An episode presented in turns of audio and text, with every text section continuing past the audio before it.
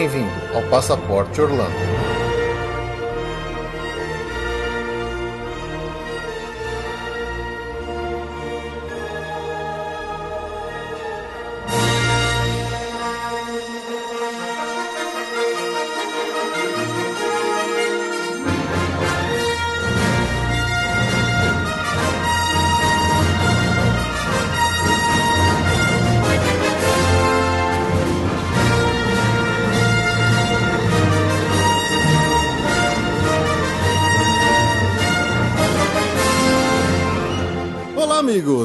Bem-vindos a mais um episódio do Passaporte Orlando. Eu sou o Felipe e mais uma vez sem a Ju, afinal de contas, estamos gravando aqui em pleno carnaval e ela tá numa ressaca brava aí da, dos desfiles de escola de samba. Entrega mesmo. É lógico, tem que entregar. Me deixou sozinho aqui, vai ter que ouvir. Mas como vocês podem ouvir aí no fundo, não estou sozinho aqui hoje para esse episódio. Estou aqui de volta com as ilustres presenças de amigos que já estiveram aqui com a gente várias vezes. Então, vamos lá chamar eles aqui, puxando a fila pela terceira vez aqui já com a gente. Já até pode pedir música. A Nádia Lírio. Bem-vinda de volta, Nádia. Obrigada pelo convite, Felipe. Ainda mais pra falar de Galaxy Z, né? Peraí.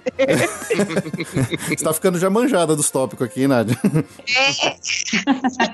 Bom, e também de volta com a gente aqui, depois de ter voltado a Orlando, depois de muito tempo, Fernando Caruso. Bem-vindo de volta, Fernando. É, é. Olha, amor, a gente tá no Passaporte Orlando. Eu não acredito! e como vocês puderam ver, aí junto com ele, a Mariana Cabral. Bem-vinda, Mariana. Oi, gente. Obrigadaço pelo convite, Felipe. Vou sentir muita falta da Ju, porque eu amo a, a participação dela e tô muito empolgada para falar do assunto que eu mais gosto na vida, que é a Disney. É, muito e... bom, muito bom. A Mari tá super viciada em vocês, viu? Cara, eu tô muito, muito. Eu queria, antes de começar a falar, que, sério, o Passaporte Orlando me ajudou muito nessa última viagem, porque a gente, eu e Fernando, a gente nunca decide as viagens com antecedência. Primeiro porque a gente é sem noção e depois porque o trabalho do Fernando não permite muito a gente programar as coisas com muita antecedência. Então a gente agendou nossa viagem muito rápido, a gente não conseguiu Fast Pass pra nada, literalmente nada, nada, nada. Aliás, e, tipo, a Ju foi ninja no Via Mundo Travel. No... Sim, a gente fechou com a, com a Ju, tipo, muito rápido, né? Ela fechou pra gente uma viagem, sei lá, em menos de uma semana.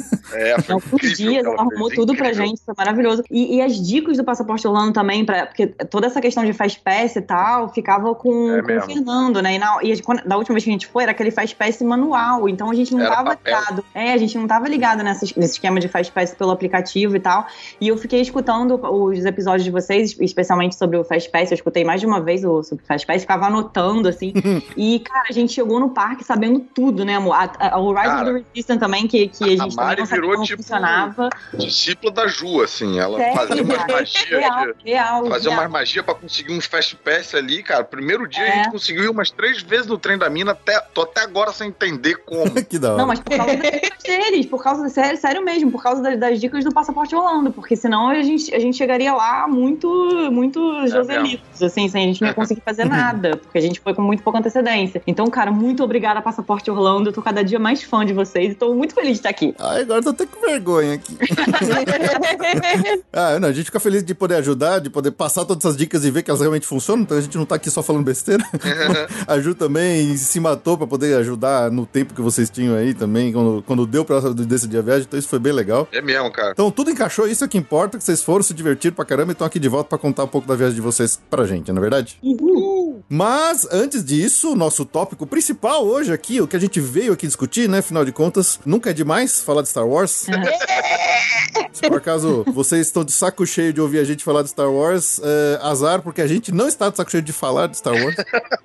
Poxa, a minha companheira, que era a Ju, que não é tão fã assim, ia estar comigo aqui nesse episódio, mas tudo bem, gente. Vou representar aqui, galera. Mas, Mari, olha, eu vou, eu vou te resumir agora todas as. Uh, o que a Ju, com certeza, o, o argumento para qualquer coisa que a gente perguntasse para ela seria: Harry Potter é melhor. Então fica tranquilo que isso aí é, é. E tem um segundo argumento que é o, é o frango com purê. É, exatamente.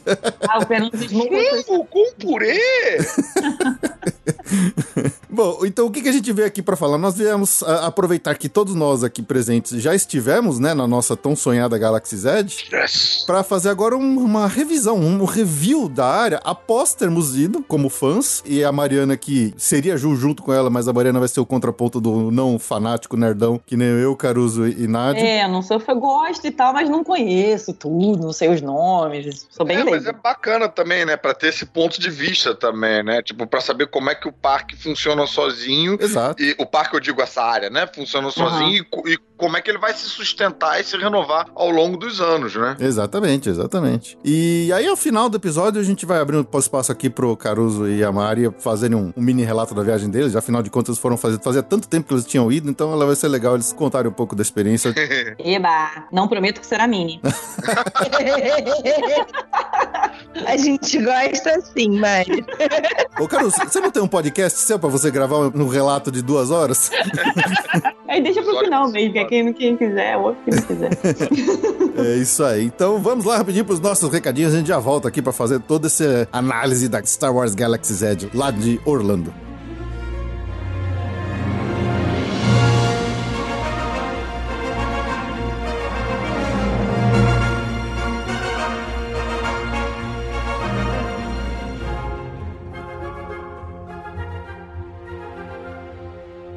Rapidinho pros recadinhos, que o papo tá longo, muito divertido, então não vou ficar aqui enrolando demais. Antes da gente ir pros nossos recadinhos tradicionais, só queria aqui deixar um alerta, né, a respeito do nosso último episódio, que a gente falou sobre os personagens originais da Disney, dos parques, que aconteceu alguma bruxaria, alguma bizarrice dessas que só Sininho conseguiria consertar, provavelmente. Lá no trecho que a gente fala no episódio, lá da atração Dinosaur, do Animal Kingdom, pra quem ouviu o episódio, percebeu que eu coloquei algumas inserções de áudio dos rides e das atrações para exemplificar, né, um pouco daquilo que a gente estava falando no episódio. Inclusive, fiquei muito feliz com o resultado, eu gostei muito, me diverti fazendo esse episódio. Especificamente nessa atração, as inserções de áudio que eu coloquei, em determinadas circunstâncias de reprodução desse áudio depois dele baixado através de Spotify, iTunes, seja lá como for, ele dá erro. Então, as pessoas ouviriam uma voz parecendo, sei lá, o professor do Charlie Brown falando, meio esquisita, toda falhada. E aqui mesmo, no meu caso, eu testava. Com o fone de ouvido, ele ficava bom. Com o fone de ouvido Bluetooth, ele ficava bom. No falante do próprio celular ele ficava ruim. Ele dava problema. Então, assim, não faz sentido para mim, não entendo como que ser com problema. É, o arquivo original tava perfeito, eu testei várias vezes, tentei consertar, subi um outro arquivo, não sei se consertou. Então, assim, só peço desculpas que talvez tenha estranhado ou a falha no áudio. Juro que não, não foi proposital, não entendi o que aconteceu, tentei consertar. Espero que tenha conseguido, mas eu não sei se deu certo. Mas isso aí, de qualquer forma, espero que vocês, mesmo tendo tido problema ou não, espero que tenham gostado do resultado final do episódio. Se você quiser entrar em contato com a gente para mandar sua pergunta, crítica, sugestão ou o que mais quiser compartilhar com a gente, como por exemplo histórias e momentos mágicos, mande para podcast@passaporteorlando.com.br. Lembrando mais uma vez que a gente está pedindo para vocês mandarem para nós perguntas, perguntas variadas sobre Disney, Orlando, podcast, aí vida, universo e tudo mais, para que a gente faça um episódio de respostas aos ouvintes lá mais para frente no final do ano. Então mande para nós seus e-mails com perguntas para entrar nesse episódio. Ainda não recebemos nenhum, então fique à vontade, pode mandar. Tem o nosso site, passaporteorlando.com.br, onde tem lá o link Compre com a gente, tem os links dos nossos parceiros comerciais para compras até de ingresso online, para compra de chip para celular da o meu chip com o seu cupom Passaporte Orlando para ganhar 15% de desconto até junho. Depois disso cai para 10% de desconto. E também lembrando do nosso e-mail que é o cotacão arroba passaporteorlando.com.br cotacão, né, de cotação, para você aqui mandar para Ju o seu pedido de cotação da sua próxima viagem. E aí, para os nossos ouvintes que compram com a gente, a gente sempre separa aqui uns brindes, uns prêmios diferenciados. Acabamos de receber uma nova leva do boné do Passaporte Orlando. O antigo, que era tudo branco, acabou. Agora tem um novo, que é azul, um pouquinho diferente do anterior. E, obviamente, dependendo da quantidade de serviços que você comprar com a gente, vai ganhar aí um boné exclusivo de, do Passaporte Orlando feito para os ouvintes. E lembrando Lembrando que se por acaso você entrar lá nos links lá do nosso site, dos nossos parceiros, especialmente falando de ingressos, antes de decidir qualquer coisa, manda um e-mail aqui pra Ju no cotacão@passaporteorlando.com.br, porque ela muitas vezes consegue preços melhores diferenciados dependendo da condição de pagamento. Baixa bem o preço, tá? Do que tem lá no site. A gente tá numa atual mudança aí de fornecedor. A gente vai mudar esse que a gente vende online para um que tem um preço um pouco melhor. Então, faça a consulta direto para ela que ela com certeza vai te arranjar uma cotação bem interessante interessante, bem competitiva com qualquer outro site do mercado que vocês encontrarem. E se você gosta da gente, curta lá nossas páginas, redes sociais, compartilhe nossos episódios nas redes sociais como Instagram, Facebook, Twitter e onde mais for. Se você acompanha a gente pela Apple Podcasts, deixa lá cinco estrelinhas e um recadinho pra gente. A gente vai ficar muito feliz e vai sempre ajudar o podcast a seguir firme e forte. E agradecemos toda e qualquer ajuda que vocês puderem dar, seja comprando seus, seus serviços de viagem com a gente ou compartilhando nas redes sociais e deixando recadinhos, beleza? Então vamos voltar lá pro papo.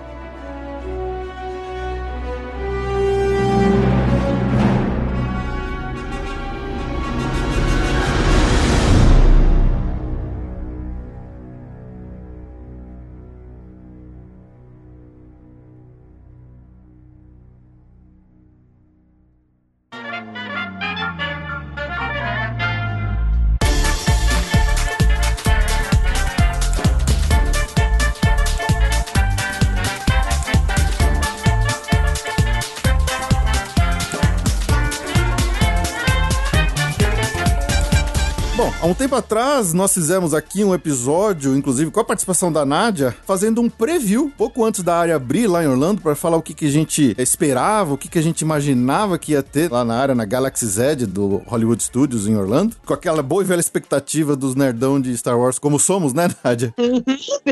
Eu acho que agora, uma pergunta bem geral, assim, sem entrar muito nos detalhes que a gente vai dar uma esmiuçada mais nessas minúcias aí ao longo do episódio, é uma geral, assim, vocês tiveram as suas suas expectativas atendidas? Sim. Sim. Eu confesso Sim. que, assim, eu, boa parte do tempo eu fiquei meio atordoado, assim, porque como essa viagem foi meio de surpresa, foi uma data que apareceu que a gente podia ir, não foi aquela coisa de tipo de finalmente eu estou indo para ver a Galaxy Edge. No meio dessa confusão, eu pensei, caraca, eu vou ver a Galaxy Edge. Eu tava achando, quando eu vi as notícias do, do lançamento e tal, eu falei, cara, eu vou ver isso só daqui a três anos, quando acalmar, quando não tiver o buchicho todo e tal. Eu tava lá exatamente no meio do buchicho. Então, assim, assim, eu tava meio atordoado ainda. E foi muito incrível, realmente, assim. É, é bem diferente do resto do parque. Eu acho que é um nível acima, sabe? Eu sinto que o Harry Potter serviu um pouco de escola para eles, sabe? para fazer essa coisa de imersão, de interação com o cenário e tal. Era realmente muito bacana. Dava vontade de ficar lá investigando cada cantinho, assim.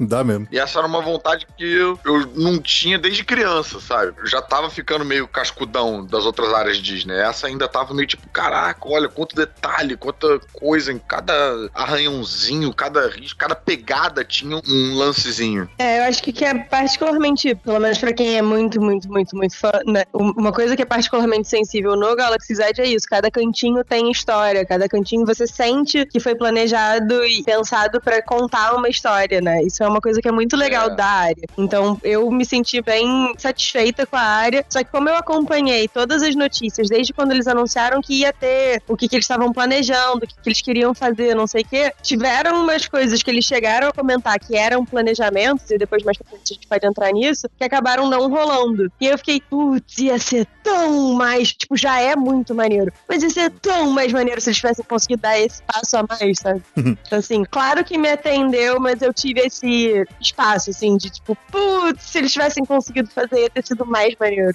É, eu dei umas fugidinhas de spoilers, assim, como eu faço um pouco com os filmes que eu quero ver, e aí eu não tive esse efeito, porque eu não acompanhei tanto as notícias, eu, quando eu via que alguém tava postando, eu parava de olhar, dava uma fugida, então, para mim foi muito impressionante. Até o banheiro me impressionou, cara. O banheiro é verdade. era diferentão, assim, é, eu me sentia realmente dentro do, do, do, filme. É, eu, eu tinha um pouco de medo dessa expectativa toda, porque, né, afinal de contas, né, pra fazer o podcast e tudo, a gente, a, além de eu ser fanzoca de, de, Star Wars também. A gente já tava anunciando e falando e acompanhando a construção, notícias, já fazia quase quatro anos, né? Desde a primeira vez que a gente tinha anunciado, quando saiu lá na D23, o primeiro anúncio da Galaxy Z. Então, cara, eu tava no hype já fazia quatro anos esperando essa bagaça. Então, caraca, eu tava realmente com medo de chegar lá e não me atender. Eu, eu tava com medo mesmo. Eu falei, puta, se não for tudo isso que eu tô pensando, eu só vou sair de lá frustrado, vai ser, vai ser muito triste isso. Mas, assim, de um modo geral, eu acho que eu vou, eu vou muito na mesma linha da Nádia. Eu, eu gostei, me atendeu, eu fiquei muito feliz de estar lá dentro. Assim como o Carlos falou, eu adorava ficar olhando cada cantinho, falando, puta, tem uma mancha de óleo ali, sabe? Aquelas coisas de. é, Star Wars, é Star Wars, aquele ambiente sujo e é. tal. Então, aquela ambientação, eu fiquei tão empolgado de estar lá dentro. Mas assim, uma coisinha ou outra, você falou assim, puxa, se fosse aquilo ali que os caras falassem, ia ser mais interessante. Se tivesse mais uma coisinha aqui e tal. E, e aí tem outras coisas até mais que a gente vai discutir ao longo do episódio, mas assim, de um modo geral, me atendeu, me atendeu 100. Eu não diria que atendeu 100%, talvez ali uns 92%.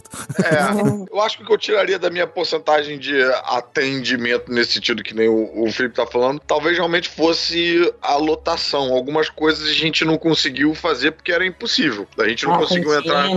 É, é, pois é, a cantina ficou com fila eterna. Mas isso aí era inevitável, né, cara? É, mas, eu, mas eu tava feliz, entendeu? Eu só fico pensando, eu não, voltando lá daqui a... Tipo, não conseguiu nem entrar pra ver, aí meio é, que comer. voltando lá daqui a três anos, sei lá, talvez eu aproveite ainda mais, entendeu? Agora ficou um pouco congestionado. Hum. Cara, eu cheguei tão cedo lá que eu confesso que eu tava um pouco, um pouco tonta ainda de ter acordado às 4h15 da manhã. Mas, mas, eu gostei, eu achei bem legal, mas não sei, eu não, eu não de novo, eu não tenho.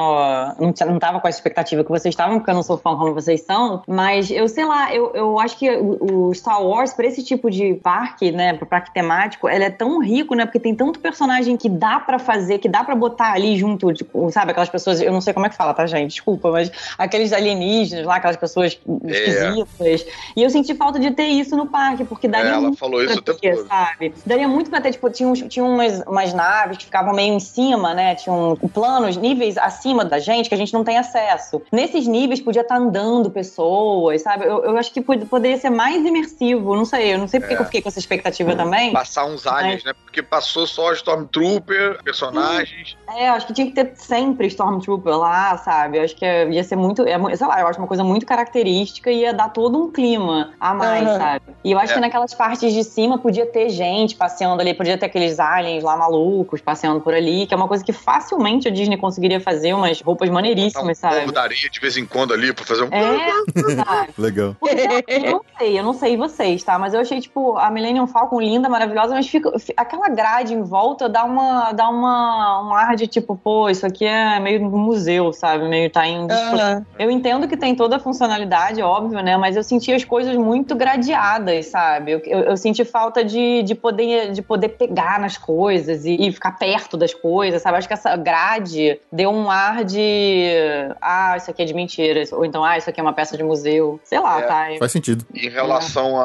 a, a Millennium Falcon, eu senti falta também de poder ver ela de longe, de poder ver ela mais de cima. Tinha um lugarzinho ali que dava para ver ela melhor, mas a gente uma hora, por exemplo, faz a fila para a própria Millennium Falcon, a gente passa por umas janelas, nenhuma janela dá para ver ela inteira, você vendo só pedaços, assim, podia ter um lugar onde é. a gente pudesse ver mais do alto, ali. Né? É, é, porque é, é uma opção, ou ter ela do alto, né, em tamanho, entre aspas, real, ou uma coisa que fosse no chãozão estacionada que a gente pudesse ver, sabe? Tudo bem, não, não precisava entrar, mas que a gente pudesse estar ali fazendo parte do cenário e não com aquela grade que fica claramente uma coisa de fake, né? Entre aspas. Uhum. É, eu acho que isso infelizmente cai na, naquela máxima que a, a Nádia até, até falamos disso já, que pessoas são horríveis, né? E eles têm que ficar se protegendo de alguns poucos idiotas que com certeza vão fazer merda. E aí a gente acaba perdendo um pouco do que a gente poderia ter mais dessa imersividade, ao toque e tal, a proximidade, por causa de alguns poucos idiotas que resolvem subir no palco do Carrossel Progresso e arrancar a mão do desgraçado do John lá, coitado. É, é assim, eu, eu, tive a sorte, assim, de poder ir em dezembro de 2018 para 2019, enquanto eles, então eles estavam terminando de montar, né, o parque e tal, e depois consegui ir quando abriu. E aí, em dezembro, a gente tava andando pelo Hollywood Studios e aí tinha um robô, tipo um droid, feito R2D2, só que, tipo, outro tipo de droid, meio que circulando ali na frente. Genérico, né?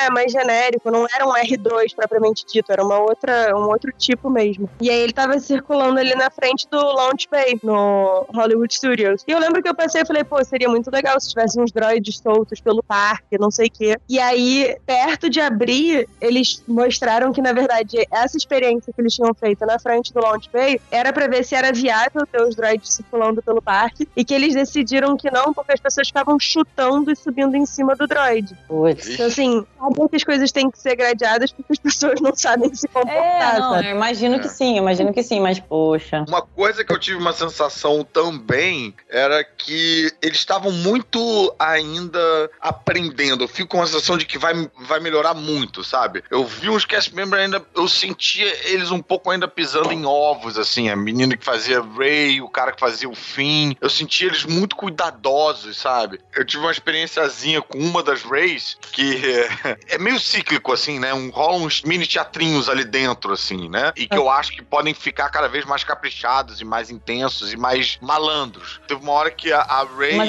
mas assim, explica para quem não viu ainda. São umas mini apresentações que tem é, sistematicamente, acho que tem horários e tal, e são as mesmas apresentações. Sim, e aí teve uma hora que a Ray subia num lugar mais elevado para fazer um discurso meio para inflamar a resistência, sabe? Tipo, pra falar, galera, vocês estão com a gente, quem tá com a resistência, vai, fala, sei lá, resistência, tinha uma coisa assim, e a galera fazia, era maneiro. Ela subiu subiu, e aí já tinha juntado uma galera, né? Porque, tipo, cara, a Ray tá aqui e tal, juntou todo mundo pra ver. Ela subiu, ela falou: Oi, pessoal, tudo bom? Meu nome é Ray. E deu uma pausa. E aí, pô, o filme tinha acabado de sair, o Rise of the. Skywalker, uhum. né? E aí eu falei, Ray do quê?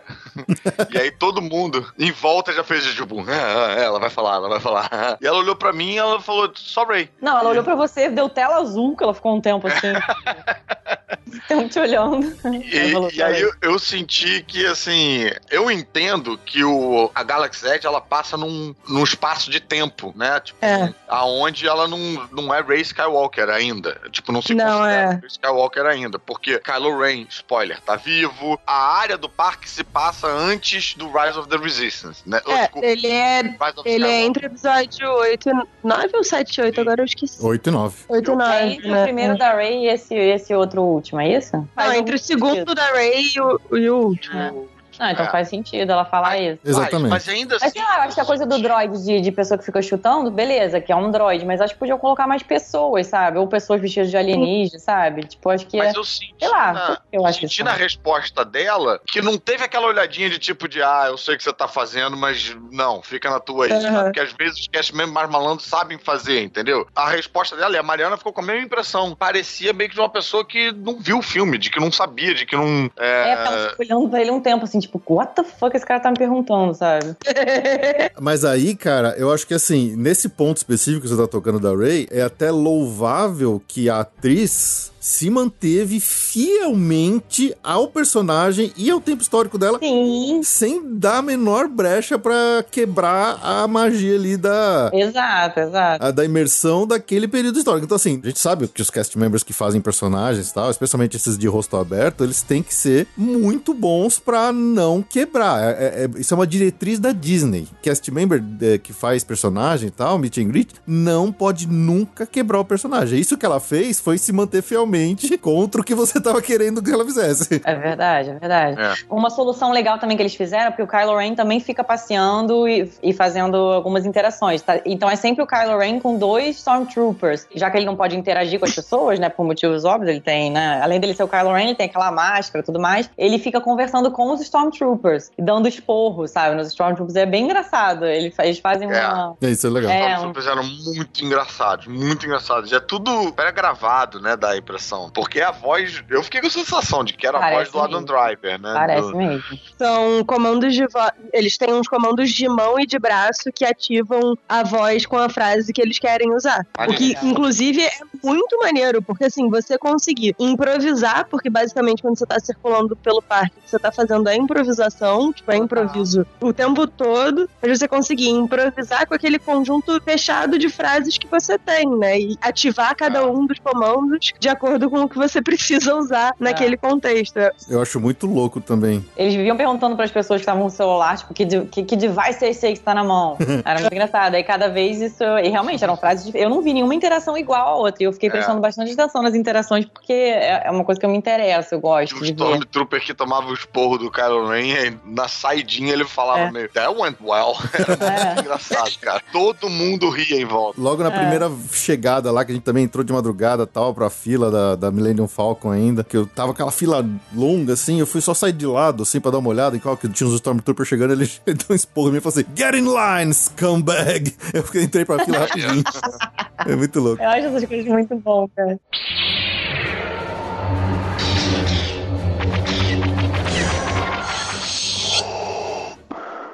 Mas assim, acho que a gente acabou entrando já num tópico que eu acho que é um dos pontos mais complicados que essa área sofre, mas ao mesmo tempo é, é impressionante que a Disney foi corajosa de tomar essa decisão e eles têm tentado se manter o máximo possível dentro disso, vamos saber até quando. Que é essa contextualização temporal da área, justamente entre episódios 8 e 9, né? Ou seja, Luke Skywalker já tá morto. Spoiler, desculpa, falei depois. Han Solo já tá morto, teoricamente a Leia ainda não, mas assim, você vê ali, personagens que a gente vê ao vivo são o Kylo Ren, a Rey, o Chewbacca. Nós, os Stormtroopers, tem uma personagem que chama Vi Morad, que é uma rebelde que eles criaram.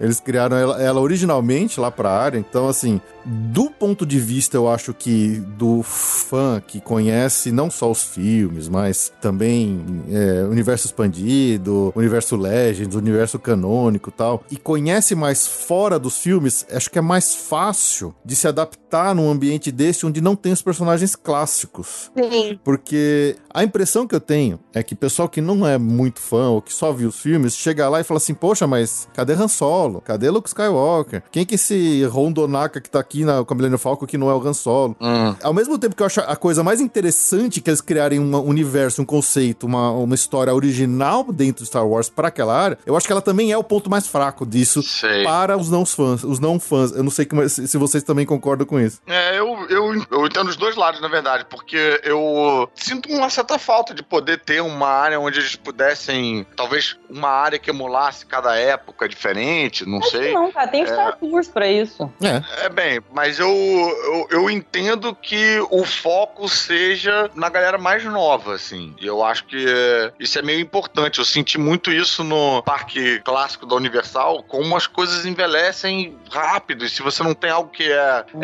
É renovado, acho que hoje em dia envelhece mais rápido do que quando a gente era criança. Quando a gente era criança. É, isso com certeza. Sustentava muito tempo, né? uhum. né? Agora, cara, sei lá, eu fico com essa sensação um pouco. Eles têm essa preocupação. E como ele, a propriedade que eles começaram a mexer e tal, que eles mexem com mais autonomia ao que eles criaram depois da compra né, da franquia, é, eu acho que é nisso que eles estão investindo, é em Rondonaka, em Kylo Ren e tal, porque eu tenho a impressão de que eles não vão mexer tanto em Luke Skywalker e Han Solo. O que vai manter o parque vivo pra molecada, pra criançada, são os personagens novos. É, tem aquilo, né? Assim, eu, eu tava conversando com uns amigos meus, a minha estagiária nunca tinha visto Star Wars. E aí, é, o namorado dela é super fã e tal, e eles tiraram o carnaval pra assistir, e ele começou a mostrar Star Wars pra ela pelo set. Porque, tipo, a lógica dele foi: esses são os filmes com uma linguagem mais moderna. Uhum. Se ela gostar da temática desses três, ela aí depois procura. assiste o resto né, para entender toda a treta, não sei o quê. Então, assim, existe toda uma geração que tá começando por esses personagens. Então, faz sentido também você marcar dali pra frente. Claro que, assim, para quem cresceu com os clássicos, pô, eu queria chegar lá e poder tirar, fazer uma aula de Jedi com o Luke né? Seria irado. É. Mas, mas faz sentido também você investir mais no que, tipo, as crianças de agora reconhecem como Star Wars, que é o Rebels, o Resistance, o Clone Wars e trilogia sequel, né? É, mas sei lá, porque tem também o. Tem um daqueles showzinhos que fica. que eu acho que até. É no Hollywood Studios mesmo. Não é nem é. Na, na área, na, na Galaxy Z. Pelo menos não sei se agora é, né? É do lado do Star Tours que, cara, é, tem o Darth Vader, tem o Star Tours que tem o C3PO, sei lá, o R2D2. O Star Tours faz todos os momentos históricos, tipo, é, tem então. o sequel, tudo misturado. É, talvez realmente eu não lembro de ter visto o Luke, referência de Luke, realmente, mas acho que o restante estava por lá, né? Eles têm é. uma desculpinha pra usar o Darth Vader e o Kylo Ren ali, na, é, é porque é naquele Jedi Academy, né? Isso. É, Isso. aquilo ali é, é uma manifestação do lado negro da força, né? Então é um não, não são eles. Ah, é, as crianças lutam contra o lado negro. Mas enfim, podia ter uma, como a Nádia falou, podia ter uma, se aprender a ser Jedi com o Luke, podia, podia ter. Uhum. É, mas essa parte toda que é fora dessa época, né, fora da, digamos, da imersão que eles estão querendo lidar dentro da Galaxy Z, né, de Batu ali naquele planeta, eles jogam para fora da área temática, porque lá eles não têm obrigação nenhuma de manter uma fidelidade com o storyline. Uhum. É isso. Ah, entendi. Então por isso que fica do lado de fora. Isso, no Star Tours, você é o que a Nadia falou, você tem aquelas cenas aleatórias e aí de repente você começa numa cena que tá na batalha lá de Hoth no, no, na série clássica, você vai pra uma segunda cena que você volta para trás na, na, na, trilogia prequela. Então, quer dizer, eles não estão muito ligando fora da Galaxy Z com qualquer tipo de, de, de storyline. Também tem aquele o Launch Bay, que lá tem meet and greets com personagens variados, diversos, que não obrigatoriamente são os que tem que estar tá vivo na época lá onde Batu foi construído. Então, Isso. lá aparece o Vader, aparece Yoda, aparece. Yoda não, mas tem outros personagens personagens lá pra se fazer o meet and greet. Rapidinho, eu ouvi um rumor de que vão fazer meet and greet com o Baby Yoda e Mandaloriano. E a galera começou, ah, pô, mas eles vão estar em Batu? Eu tô, não, eles vão provavelmente aparecer no Launch Bay. Exatamente. Que é onde você consegue colocar qualquer coisa. Foi a primeira coisa que eu pensei. Aliás, um pequeno parênteses em relação aos Star Tours, a gente viu, eu e Mari, a gente pegou um Star Tour meio sazonal, que era relacionado ao último filme, né? É, mas toda vez que eles lançam uma cena nova por causa dos filmes, eles deixam essa cena travada por um tempo. Ele não fica variando. Os nossos todos eram esse, cara, e a primeira vez foi bem emocionante, porque eu não sabia. Aí eu fui de novo tentando pegar um dos outros videozinhos, né? E aí era o mesmo, e aí a mulher falou e tal, né? Que, tipo, ah, todos estavam iguais. É. Tinham tirado a randomicidade. Mudava um pouquinho do início, assim. Isso. Mas, cara, é. que emocionante o final desse desse ridezinho Como novo que aí. tá o final com, com as coisas do Rise? Porque eu não vi ainda. Cara, bem maneiro, que cara. Eles incluíram? Eu... Eles botaram então, ou o quê? dando spoiler aí, quem quiser, tá avisado antes, pode pular. Uhum. Spoiler devidamente avisado. Entra o Lando falando com a, com a ah, gente. Ah, que legal. Pô, só de eu lembrar aqui eu já fico arrepiado. E a gente é uma das naves que vem para salvar o Paul Dameron lá no, no, naquele final do filme, quando eles estão lutando contra toda aquela frota do imperador lá, entendeu? Pô, maneiríssimo. Maneiríssimo. Cara, bem legal. A gente participa dessa batalha. A gente vê essa batalha por um outro, outro ponto de vista, cara. Muito legal. É bem legalzinho esse, esse modo. É, isso que a Nádia falou, inclusive, tinha esse rumor, né, do, do, do meet and greet com o Mandaloriano e o, Baby Yoda. É, eu ouvi também gente, ah, mas aí vai estar tá na área, vai ser fora da época. Não, na hora, a primeira coisa que eu pensei, não, se os caras vão botar na, no, no Launch Bay, isso aí, eu tô discutindo besteira. É. Mas, ao mesmo tempo, eu me peguei pensando justamente nessa questão da, da tematização da área dentro de um período histórico. Se, por um acaso, a Disney chega ao ponto de falar assim: quer saber uma coisa? Foda-se, não tem mais é, obrigatoriedade de, de manter nada, porque não sei se eles sentiriam que pode ser que a área perca o interesse do público, alguma coisa do tipo. Eles resolvem começar a encher lá de personagem clássico, por exemplo, um Han Solo, alguma coisa do tipo. Eu não sei se vocês acham que isso seria beneficiário pra área. É, a primeira coisa que vai acontecer vai encher de Darth Vader. É, exatamente. Eu não sei se vocês acham que isso seria beneficiário para a área, seria mais interessante, geraria um interesse melhor ou não, porque eu, eu gosto, eu acho muito interessante o conceito daquela história de é uma história nova e você tá construindo a sua história durante a sua visita lá, dentro daquele universo especificamente construído para você fazer a sua história dentro de Star Wars. É o que eu sempre falo quando eu fico brigando com a Ju da, da diferença de Harry Potter e de, da, da área de Harry Potter e da área de Star Wars. Harry Potter, você vai lá para viver a mesma aventura que você viu no filme. Você só tá lá dentro dentro dela. Uhum. E uma hora envelhece. Star Wars, eles construíram de uma forma que você vai viver a sua aventura dentro de Star Wars, a sua própria aventura única e diferenciada dentro de Star Wars. Eu acho mais interessante esse conceito, mas sei lá, como a gente pode ver o que aconteceu com o episódio 9, né? As pessoas querem coisas e, na verdade, elas às vezes querem coisas que elas não deveriam receber. Excesso de fanservice não é muito bom. É, eu... é, não sei se eu entendo, porque o Harry Potter, você, aquela área ali, você também consegue meio que se sentir um pouco mago, não? Você pode ficar fazendo aquelas coisinhas com a, com a sua é, varinha. Sim, mas assim, quando você é. vai participar nos rides, lá os rides, você na verdade tá entrando em coisas já conhecidas, né? É não é você pilotando a Millennium Falcon lá e fazendo, ah, você conseguiu ou não conseguiu entregar uh -huh. duas, uma ou duas cargas. Entendeu? Eu acho uh -huh. que esse que é, é, é, o negócio. Ah, sim, não. Comparando a ride mesmo, sem dúvida, fica no chinelo, sem dúvida. É, não, eu acho que o, o que o Felipe tá querendo dizer é que amarra um pouco a área do Harry Potter, fica um pouco amarrada ao ao filme ou seu ah, interesse ah, sim, em relação já aos filmes. Sim, sim, sim, sim, Os rides e a área do, do Galaxy Edge, ela pode amarrar o, o frequentador do parque àquela área. Não só a área, Caruso, ao universo. Ao universo de Star Wars. É. Ao universo, é verdade. É, não, né? não, mas eu quero dizer é que assim, pode fazer com que um cara que não conheça o universo se divirta ali, crie a história dele e dali vá procurar o filme, entendeu? Vai é. procurar o. É. Mas se bem que eu acho que isso pode acontecer com Harry Potter também. Mas eu acho que essa lógica por trás do, do Galaxy Edge me parece dar mais longevidade pra essa. É o que eu acho.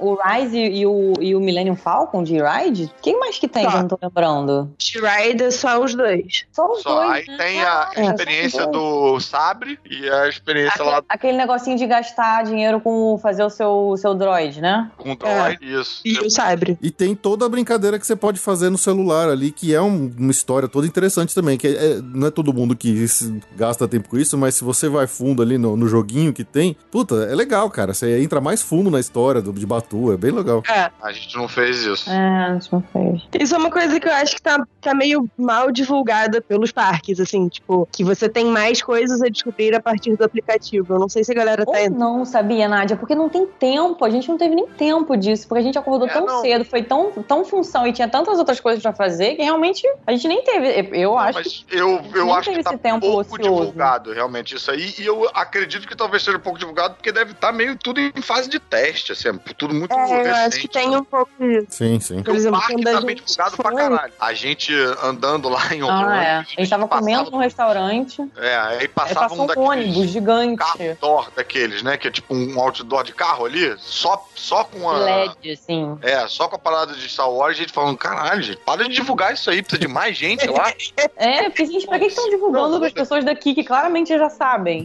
É, mas, assim, quando a gente foi, a gente chegou a jogar um pouco a, a, parada do celular e tal. Enfim, tem fila, né? Pegou fila pra Falcon, pegou fila pra sei lá o quê. Então a gente jogou um pouquinho e tal, descobriu um pouquinho, ah, mas tem tá. muito mais.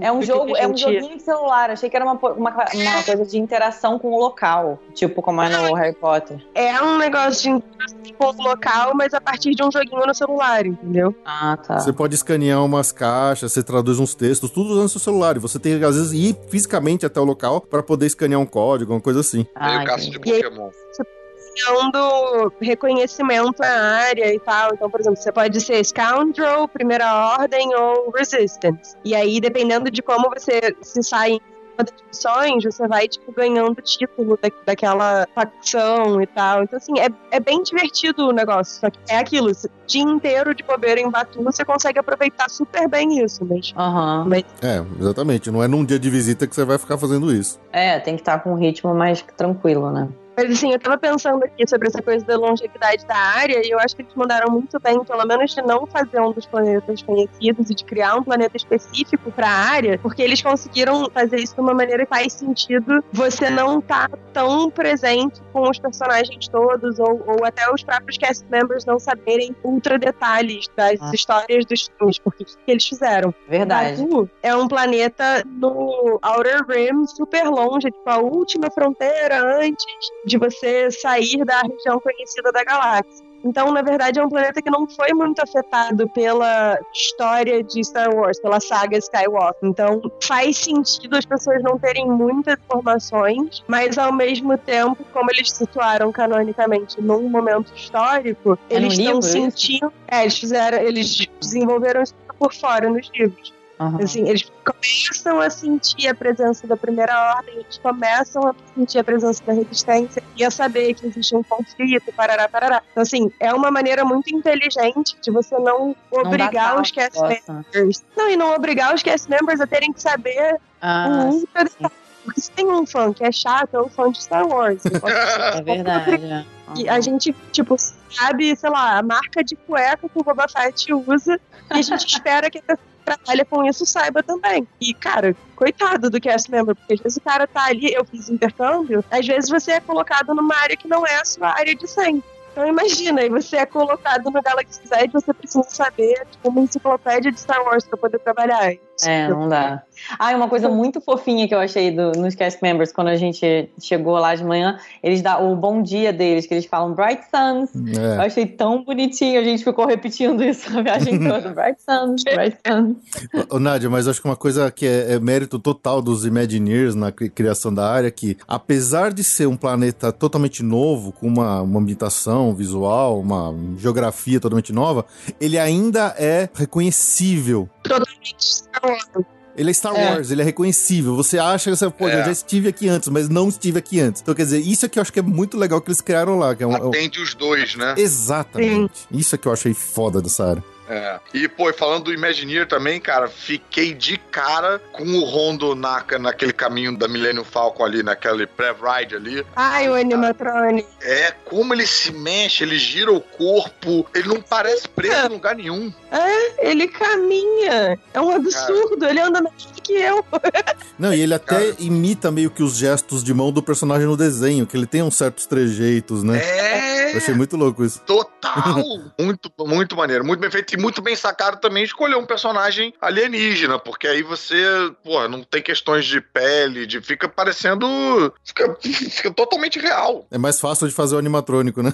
É, eu, eu voltei a ser criança ali com aquele animatrônico dele ali. Achei bem bacana, bem bacana. Mas antes da gente entrar na, nos rides, ainda falando da criação do, do, do ambiente ali, eu fiquei absolutamente encantado não só com o visual, com os detalhes, com os buracos de tiro, com as sujeiras e tal, mas é. É, a criação sonora da área. Sim. Ah, é. Sabe? Você tá lá e de repente você ouve um, um, um, TIE Fighter passando em cima da sua cabeça. Você ouve o som, você fala assim: Meu, esse negócio tá voando em cima de mim. É. Você passa do lado de uma porta, você ouve um alienígena ali, um cara numa linguagem alienígena discutindo com um droid, brigando, de repente começa a sair um tiroteio. Tipo, tá tudo fechado atrás de portas. Cara, isso faz toda a diferença. Aí você passa ali, tem um monte de droid enferrujado, lá uns, umas cabeças de droid usando de cúpula de lanterna, você ouve ah, os barulhinhos deles, os blips, os blops lá de, de R2, é. das unidades e tal. Então, Verdade. eu fiquei absolutamente encantado com a criação é, sonora da área e como ela te coloca dentro do ambiente, dentro do mundo de Star Wars. É mesmo. Até mais do que o visual, o som. O som é inacreditável dessa área. É, é verdade. Verdade. Você tocou é, eu não reparei também tanto. pra mim. Nossa, eu pra lembro mim, eu da Mariana falando. falando pra você. Eu, é. gente, olha, escuta, para, escuta esse som, escuta isso, chega aqui.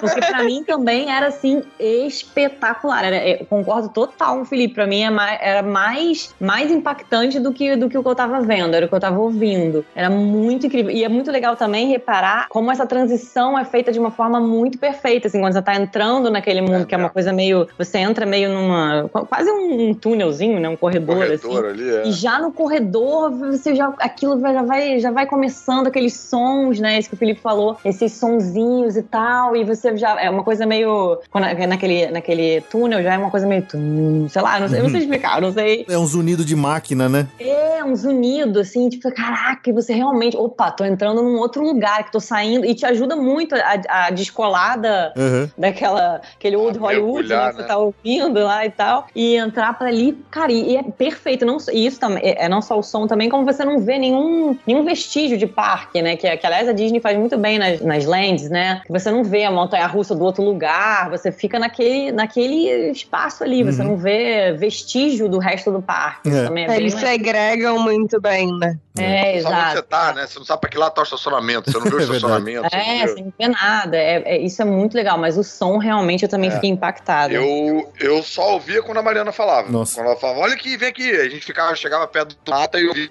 meio de um bicho alienígena ali, assim, era bem. É, não, coisa. e realmente de, essa coisa do, do, do, como se tivesse uma nave, né, em cima da gente passando. Pô, perfeito, cara. E também, às vezes, a Millennium Falcon também é, soltava uns negócios, né? Um... Ah, é, ela ligava. É, isso era muito massa. Eu, eu, lembro quando eu tava na fila da Millennium Falcon, assim, hora, quando você depois terminou de subir ali naquela sala que tem aquele motor que também fica ligando, desligando e tal, que aqueles dois caras ficam discutindo, que eu achei muito é. engraçado aqueles dois personagens. Eu não gostei desse. Você não. tá lá em cima já, você já tá fazendo uma curva e tal, tem tipo um tubão vindo do alto, assim, passando do lado, assim, da na fila, do lado de fora da passarela. De repente ele dá uma chacoalhada e você ouve, tipo, um barulho de um, de um bicho correndo lá dentro. Fala assim, caramba, que, que... É, é, é, totalmente aleatório e ao mesmo tempo é, é incrível, assim, sabe? É, é, muito louco. E a ponta de, assim, de você crer que você... Acho que é esse que é o lance do Caruso. Você crê que você tá num, num ambiente tão vivo, tão natural ali, de sons e tal, que você não, não nota mais, porque é como se você estivesse no seu mundo normal, sabe? Sei lá, acho que é esse o lance.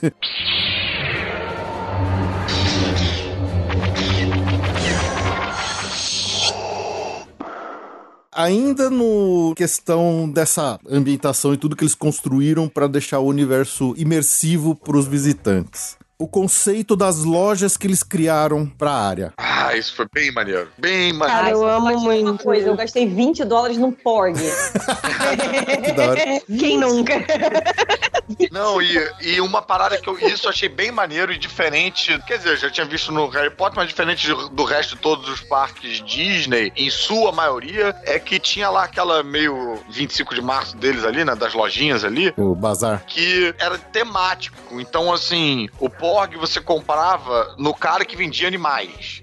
É, ah, algumas é, exceções aconteciam, né? Mas você tinha, você comprava a roupa na loja do cara que vende roupa, era imersivo também isso, né? Tipo, então, é um então, mercado real com, com lojinhas específicas para cada coisa, tinha né? uma loja de jogo, lembra? Que era tipo aquele jogo que eu não sei o nome, o jogo. Abate. Isso aí, tinha uma loja desse jogo, tipo um quiosquezinho desse jogo. Sim, é, isso era muito legal, cara. Aí é. você, ao invés de comprar um bicho de pelúcia, tinha uma historinha por trás ali. Você comprava um animal que tava numa gaiola, e assim, o cara te explicava qual era do, do animal e uhum. tal. Isso era bem bacana. Teve uma amiga minha, Mari, eu não sei se chegaram a te dar essa dica, mas uma amiga minha também adotou um pork, né, quando ela tava lá. E aí a pessoa que atendeu a ela na loja de animais falou: Cara, você tem que dar nome pro seu pork.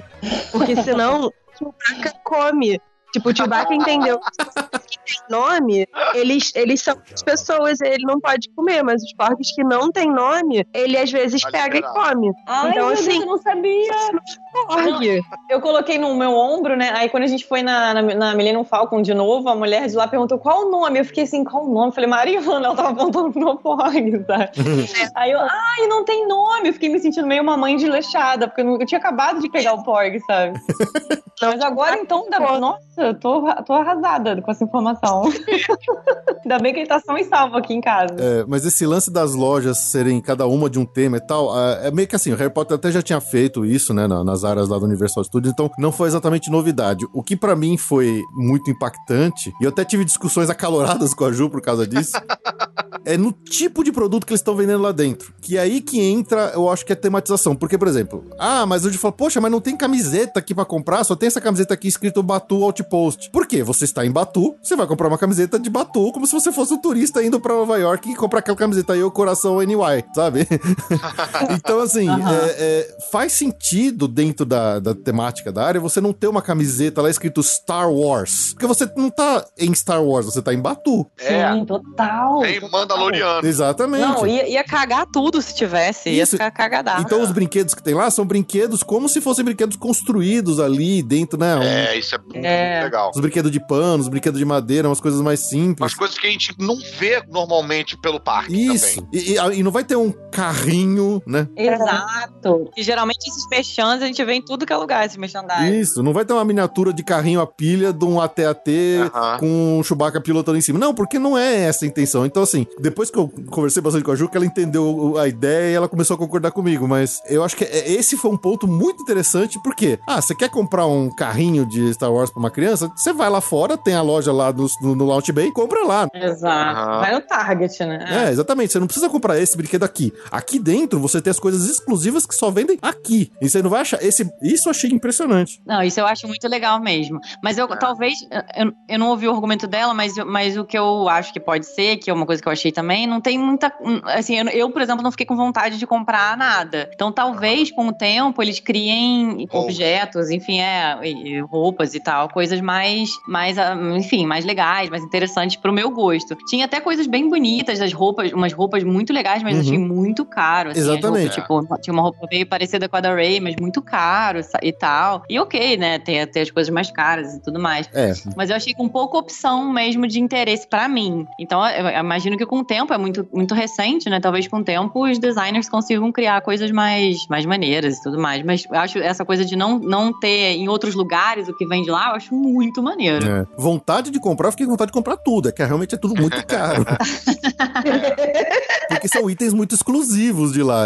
Dá vontade de comprar toda, comprar a bengala do Palpatine. Porra, é lógico que eu quero a bengala do Palpatine. Cara, não acredito que você Mas comprar é... essa bengala. Não, eu quero comprar qualquer coisa. Mas era tudo realmente muito caro. Então, assim, ainda mais no câmbio que a gente tá hoje, tinha que ser meio escolhido a dedo, né? Nossa, é verdade. É, sim. Não, e eu tinha uma sensação de que algumas coisas que estavam vendidas lá, elas podem não ser, mas elas tinham cara de que ia ser mais barato porque era um bonequinho de pano, mas com cara de fita, não tinha aquela cara meio de. sei lá, parecia que ia ser mais barato. Aí você chegava pra ver que era 29 dólares, você falava, ah, tá, então tá, é, deixa quieto. Pois é.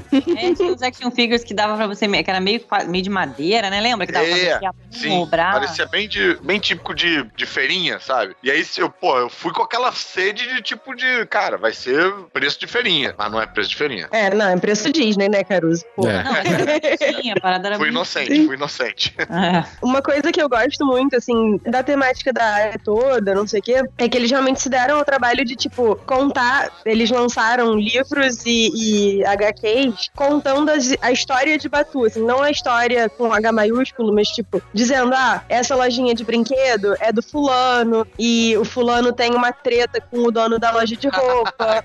que sei que tem todo um background, assim, dos personagens. Tem isso? Tem uma HQ que chama é, Star ah, Wars tá, tá. De Abaixo. Tem um livro que é Galaxy's Edge Black Spire Outpost, que aí tem a Vi Moradi, que é a, a espiã da resistência, que é, é, negra, do cabelo, tipo, preto com a pontinha azul e tal. Que é uma personagem que eu amo, ela apareceu primeiro em Fasma e ela é incrível, e esse livro é super legal, porque ele te dá esse contexto, assim, tipo, quem é a dona da cantina, ah. quem é o, o que é o dono daquela loja tipo, de antiguidade, onde se compra os sabres, não sei o quê. E aí os personagens, tipo, eles aparecem e eles que têm esse histórico todo. Então você entra na loja de brinquedo e você sabe que ali quem, o dono daquela loja é um Toydarian, que é aquele bicho alado que é dono do, do Anakin, é da mesma raça. Uhum. Então, tipo, você tem todo o histórico. Então você entra na loja, quando você ouve a voz, você fica, ai, é o fulano. Sabe? É uma bobeira, mas. não, mas é maneiro. Não, deve é uma... ser maneiro. Eu fiquei, tipo, naquela cantina que é impossível de entrar, você não consegue nem ver. Eu falei, pô, de quem? Who the hell is Oga, né? Tipo, que essa cantina? Quem é essa pessoa? Deve ser legal descobrir, né? É, você consegue descobrir muito dessas pessoas no joguinho do, do, do aplicativo lá, do Play Disney também. Você consegue conhecer um pouco mais da interação entre todos esses personagens que estão lá. É bem legal. Ah, maneiro. Bom, e, e, além da parte dos produtos da loja, também tá a parte das comidas, que eles foram mais ou menos na mesma linha. Apesar de né, ser frango com purê, eles dão um nome diferente lá, que chama Endorian Tip qualquer coisa. É Ogas frango com purê, não é qualquer purê. Exatamente. É. Eu não sei se vocês chegaram a comer lá, se vocês sentiram alguma coisa a mais de imersão por causa disso, se fosse, sei lá, feijoada, o nome feijoada também tava tudo bem para vocês. Não, a gente comeu, não comeu, bebi o leite azul e o leite verde. E achei maneiro as garrafas de refrigerante ah, redondas uhum. com uh, os dizeres na, lá naquela, né, na língua alienígena ali, né? Em Orbesh. Uhum. É, achei isso bem maneiro. Eu gostei mais do leite verde do que o leite azul. Leite é azul eu achei com muito gosto de bala juquinha. Horrível. Eu esperava gostar mais. Aí, nesse sentido, embora seja uma comparação meio injusta, a Butterbeer sai ganhando. Muito mais. Ah, eu gosto mais coloridos do que da Butterbeer. É, Você gosta mais do, do leite azul? Qualquer um dos dois, eu prefiro é? a Butterbeer. Também, olha só, em, em, defesa da Butterbeer, eu tomei, a única vez que eu tomei Butterbeer foi logo depois que abriu o negócio. Então pode ser que tenha mudado a receita e hoje em dia eu acho melhor. O lance é pegar o Frozen, o Frozen é melhor do que a líquida. Cara, eu Mas... também tô nessa, porque eu, não, eu provei uma vez e não gostei, e dessa vez agora eu amei. é, então, talvez valha eu provar de novo. Porque eu lembro que eu achei que era tipo xarope congelado, assim, eu tinha achado bem ruim. Mas os leites azul e verde, eu achei que fossem ter um gosto um pouquinho mais leitoso. Mas não, é um gosto bem de, de bala mesmo. Você não sente nada de. É. Eu achei que talvez pudesse ser alguma coisa meio Nesquik, assim, sabe? Eles acabaram fazendo sem leite, leite, tipo, não tem leite de vaca na composição, porque tem um monte de gente que tem alergia, não sei o que, ah. então eles fizeram sem leite. Então, é. embora a gente chame de leite, whatever, não, não tem leite. E aí é confuso mesmo na cabeça. Uhum. Uhum. É, eu experimentei os dois na versão, nas suas versões alcoólicas. Eu não experimentei a versão normal. Então, sei ah. lá. Quando ele põe a tequila ou o rum ali, dá uma melhoradinha. Você é mais esperto que a gente. então.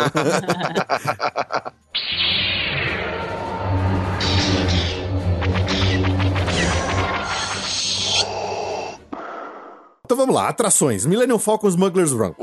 Eita. Esse foi um daquelas que, assim, eu vi gente meio frustrada, eu vi gente falando que a fila era melhor que o ride. Nossa. Eu senti uma, uma reação meio mista de gente achando que não valia tanto a pena e gente adorando. A minha expectativa foi atendida, eu me diverti muito pilotando aquilo lá. Eu não sei se vocês gostaram, assim, a ponto de falar, meu, eu quero ficar o dia inteiro dentro do negócio ou não. Eu queria, eu não queria sair de lá.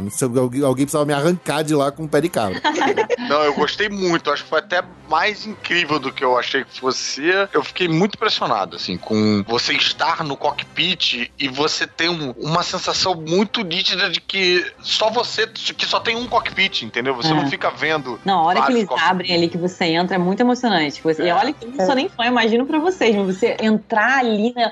vai, pode ir, você abre, caraca, Nossa. eu tô dentro da nave. É muito e legal. Eu tava, tipo, bem empolgado. A gente foi piloto logo de cara, né? Então tava bem é. empolgado lugar de estar tá pilotando e tal, mas na hora que o cara fala, puxa a alavanca pro hyperdrive. Nossa, isso é muito incrível, né, Nossa, cara?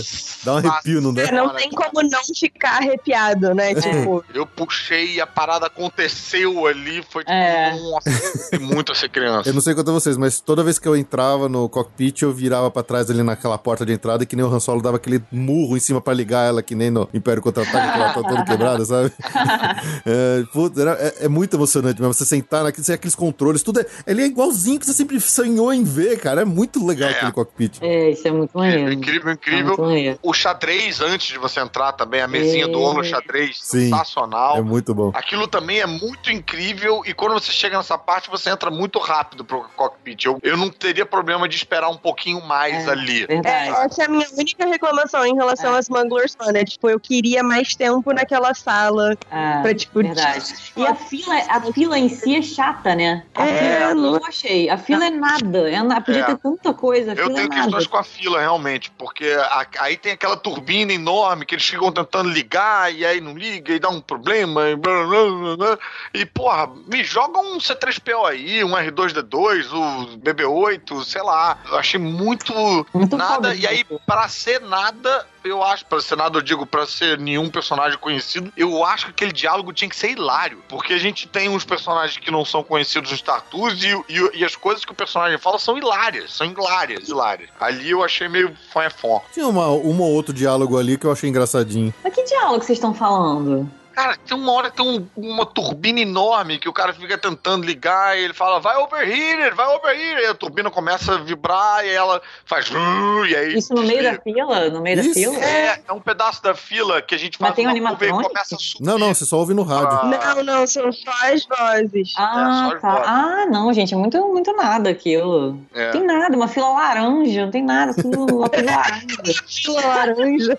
É, e eu, a Mariana ficou mais encantada com a fila do Avatar, que ela tem menos relação é, é, muito mais. com Star Wars, é, do que com a fila do, das Muggles. Várias coisinhas acontecendo na fila, várias coisinhas para você olhar, se distrair. E podia ter tanta coisa, né? Star Wars e uma parte que eu acho muito boa da fila é quando você tá indo embora, que é quando você é. sai do coquetel, anda pelos corredores da Millennium Falcon. É. Meu Deus, aquilo é muito incrível. Agora, em compensação, antes desse, desse momento ali, né? Pra filhinha do Rondonaka, que aquilo eu achei bem maneiro. Aquilo Sim. eu achei bem legal.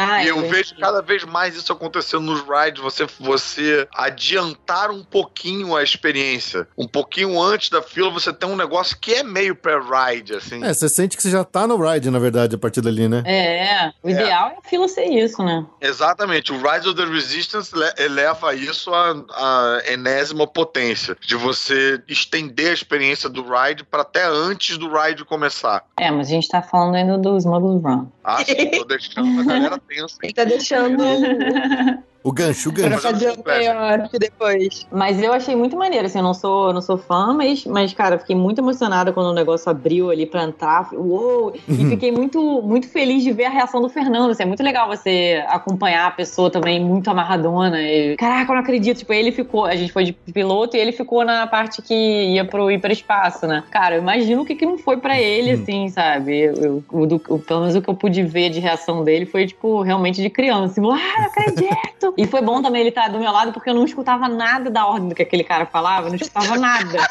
Ele ficava, eu só vi falando, aperta azul! Aperta sei Caraca, então, não tava eu, ouvindo nada. Eu gostei muito desse caos que fica lá dentro do cockpit, das pessoas é. querendo fazer. Eu achei, eu achei sensacional isso, porque você dá um desespero de verdade ali de fazer, querer fazer o negócio dar certo. Só que ao mesmo tempo é. que isso é uma das coisas mais legais do ride, de as pessoas ali trabalharem em conjunto, uma gritando com a outra, com aquele puteiro ali dentro do cockpit. Se você tá com um grupo de desconhecidos, que é uma galera que não tem ideia do que tá fazendo, que não tá nem aí, isso arruina profundamente a sua experiência no ride, cara. Isso é uma, é uma pena. Você tem que, se você dá azar de pegar um pessoal esquisito, esquisito, você, puta merda, você vai ter que fazer de novo porque estraga um pouco a brincadeira. Eu acho que a gente foi o pessoal esquisito é, de uma galera, porque numa das idas, uma, uma criança atrás da gente, um grupo de crianças gritou com a Mariana pilotando, a Mariana batendo numas paradas, a criança gritou: We are gonna die!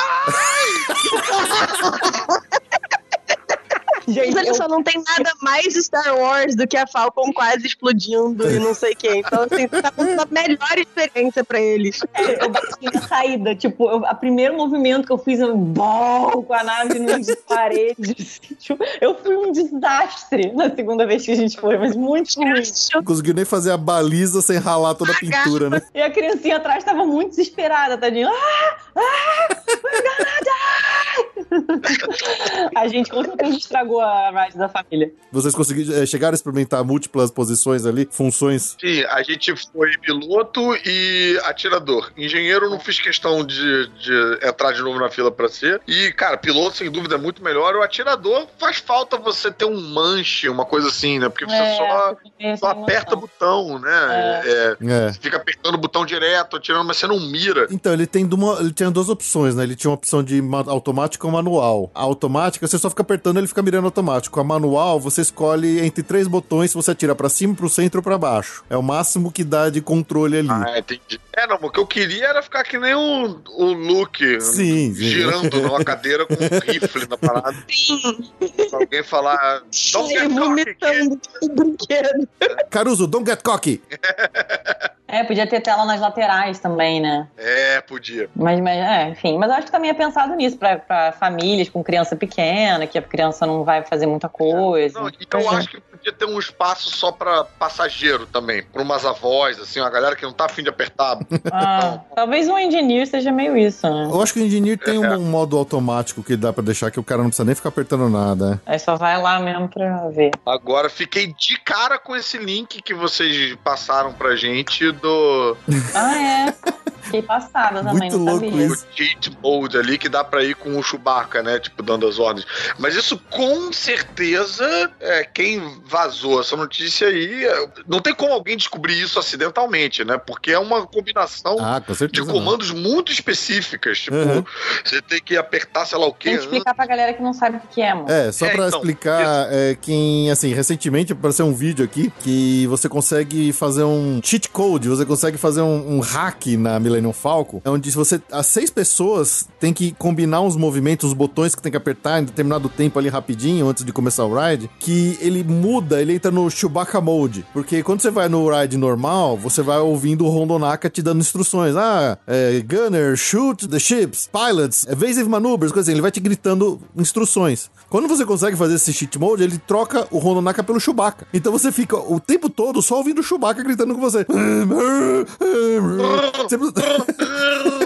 então é muito louco. Cara, considerando-se que com o Rondo eu mal consegui completar é. a missão, o Chewbacca eu... Cara, mas isso, eles contaram isso pra alguém, porque assim, não tem como um, um turista descobrir isso não, não acidentalmente. Não tem mesmo. Então... É, não, algum Imagineer contou que fez a programação, é. não sei o quê, certeza. E aí é. falou, tipo, ah, chegou a hora de vazar isso aí, aí vazou, porque, porra, não é possível. Agora, vocês acharam que o ride ser centrado mais no Rondo e não mais no Chewbacca, por exemplo, já que a gente tá falando de uma época ali específica, pelo menos o Chewbacca é um personagem clássico que tá lá e a gente uhum. tem ele como referência. Agora, o Rondo é, não é um personagem muito conhecido de quem só viu filmes e tal. Então, é, não, você tem que ter é. visto no mínimo os desenhos, que é são Rebels e o Clone Wars, que é onde ele aparece. Vocês acharam que isso ficou estranho, tanto faz pro ride? Eu não sei. O que, que vocês sentiram disso? É, especialmente pra Mari, que não não, devia conhecer ele antes? Cara, eu acho que tanto faz total pro Ride. Quer dizer, eu não sei como é que seria se fosse o Chewbacca, né? Você acha que eu é, não, agora que você falou, eu fico imaginando se é, fosse o animatrônico que... do Chewbacca ali, meu Deus talvez do céu. Fosse... Mas talvez seja hora de... Assim, não ia ter um nerd que ia sair vivo. É, é, eu acho que ia ser muito emocionante, realmente. Mas, mas eu acho que, cara, tem uma... a gente fala muito de uma perspectiva nossa, né? Da nossa geração. Mas deve... quanta, quanta molecada deve ficar... Deve achar que, que acompanha o Rebel, sabe? Deve estar tá amarradaça vendo. E eu acho legal também passar esse bastão, né? E, e fazer uma coisa nova, uma coisa é, legal. para gerações que estão vindo aí. Uhum, muito bom. Sim, eu acho que tem a questão do, do quão funcional seria o brinquedo. Porque, tipo, beleza, você vai fazer centrado no Chewbacca. É ele que vai te dar a missão, porque ele fala em é, Shiriwook. Tipo, você sabe Shiriuk pra poder entender o que ele tá dizendo. É, Acho que a dinâmica. Se alguém que fala. ter feito e ia matar todos os nerds era botar a Leia.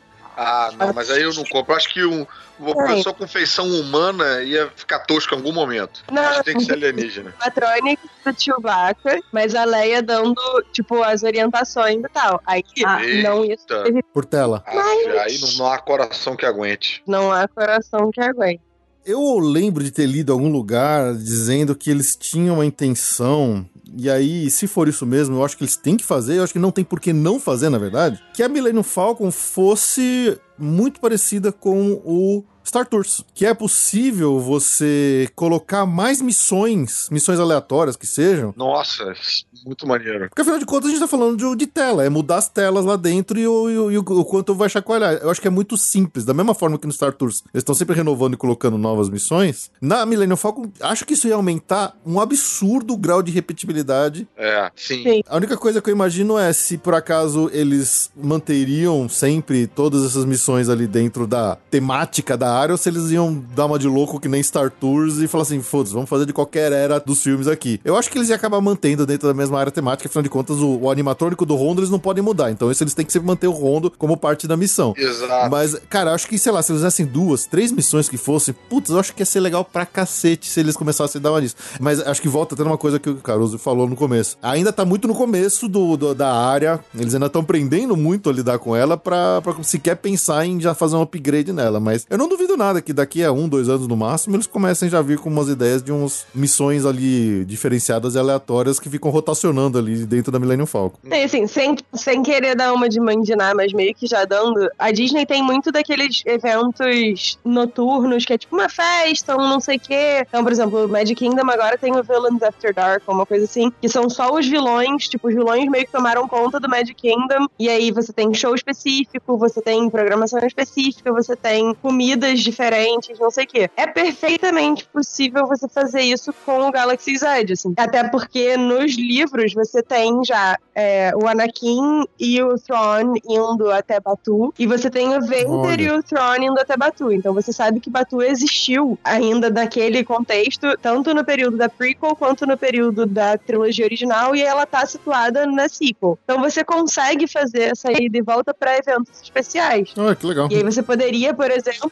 fazer essas missões dentro do evento especial, porque você força a nerdaiada toda aí no evento especial. É. Disney me contrata, eu só tenho ideias boas. porque aí não tem mais a desculpa de ser uma coisa ali que tá fora. Você pega aqui naquele horário, naquele dia, naquele momento, e tudo vira uma outra era. Porra, aí essa é uma ideia. Uma excelente ideia, Nádia. Eu gostei. Eu acho que eu, eu te contrataria se eu estivesse lá na Disney.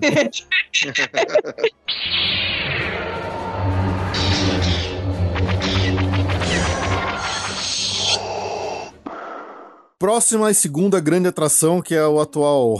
Falar que nem o velho coqueluche da, da área.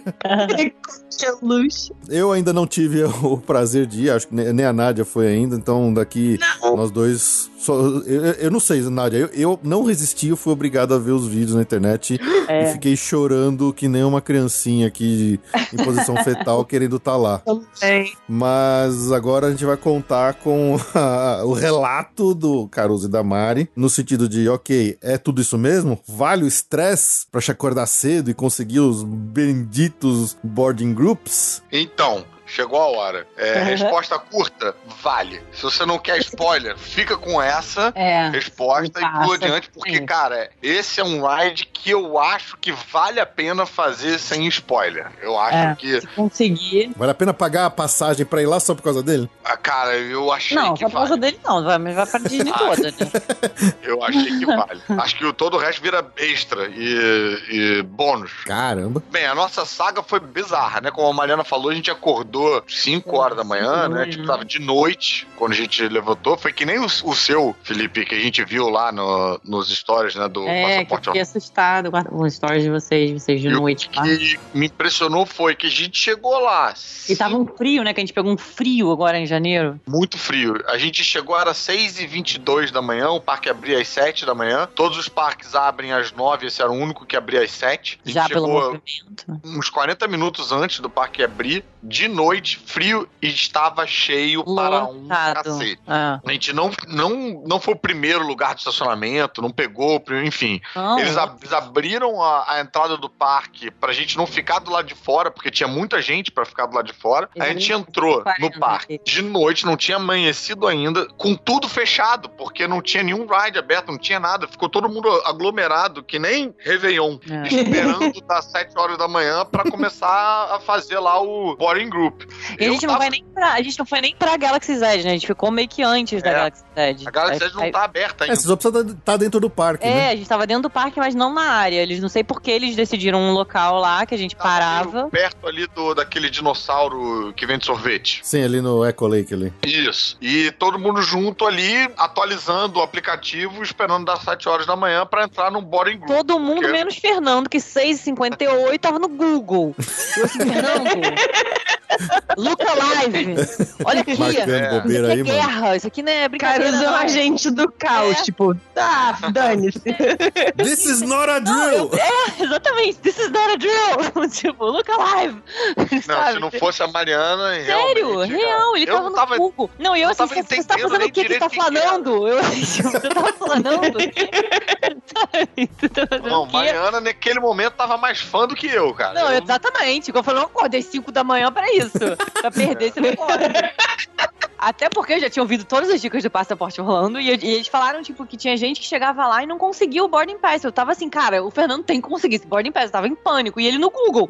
Aí eu peguei o celular da mão dele e falei, pelo amor de Deus, fica, não desgruda a cara desse, desse aplicativo, fica aí. Quando der 6h59, você vai ficar apertando esse botão. Sim. Vai, amor, continua. Aí Deu sete horas e a gente começava, era como se fosse um, um Réveillon localizado, assim. Grupinhos faziam, Ué! aí o outro grupinho do lado, yeah!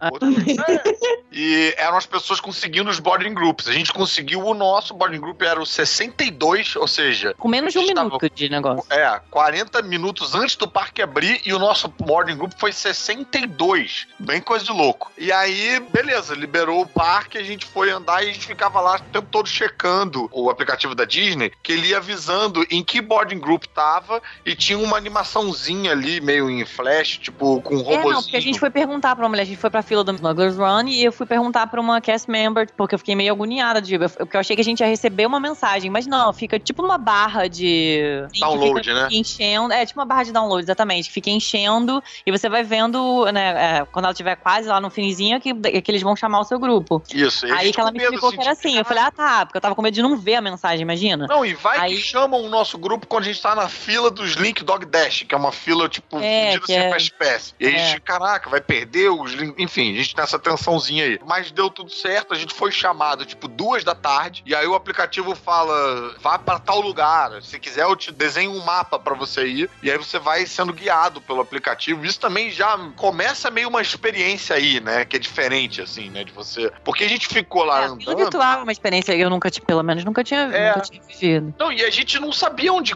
aonde entrava pro Rise é. of the Resistance. A gente não sabia por onde era, não sabia onde ficava. Então era meio tipo, cara, vai, vão desvendar uma área nova do parque pra gente, né? Então uma hora a gente foi andando para onde o aplicativo mandou e aí tinha uma pessoa com uma plaquinha falando, ah, é por aqui. Aí a gente entrou, não quis saber de esperar, de nada e tal, né? Porque tem um. Eles chamam assim, tipo, estão chamando agora dos 60 aos 70 70. E aí, se o seu tá ali no meio, você pode ir. Então você tem um gap, você pode não ir de primeira. É, não é aquele desespero, tipo, vem em cinco minutos. Você tem um tempinho, é. né? Se você ficar de olho no aplicativo, você tem um tempinho pra ir, né? quando vocês foram, eles davam uma janela de duas horas. Agora eles diminuíram. Agora tá valendo uma hora só de janela para retorno, tá? Então essa é, atualmente tá valendo isso. Ah. É porque devia estar tá dando uma, uma embolada no, no esquema, né? Porque duas horas, pô, é muita gente, é muito uhum. boarding group. É, é, é e pra, pra ir pra uma fila virtual perde o sentido, né? Você vai ficar uma hora na fila, pra que ter uma fila virtual também? Pra você não ficar 10 horas na fila.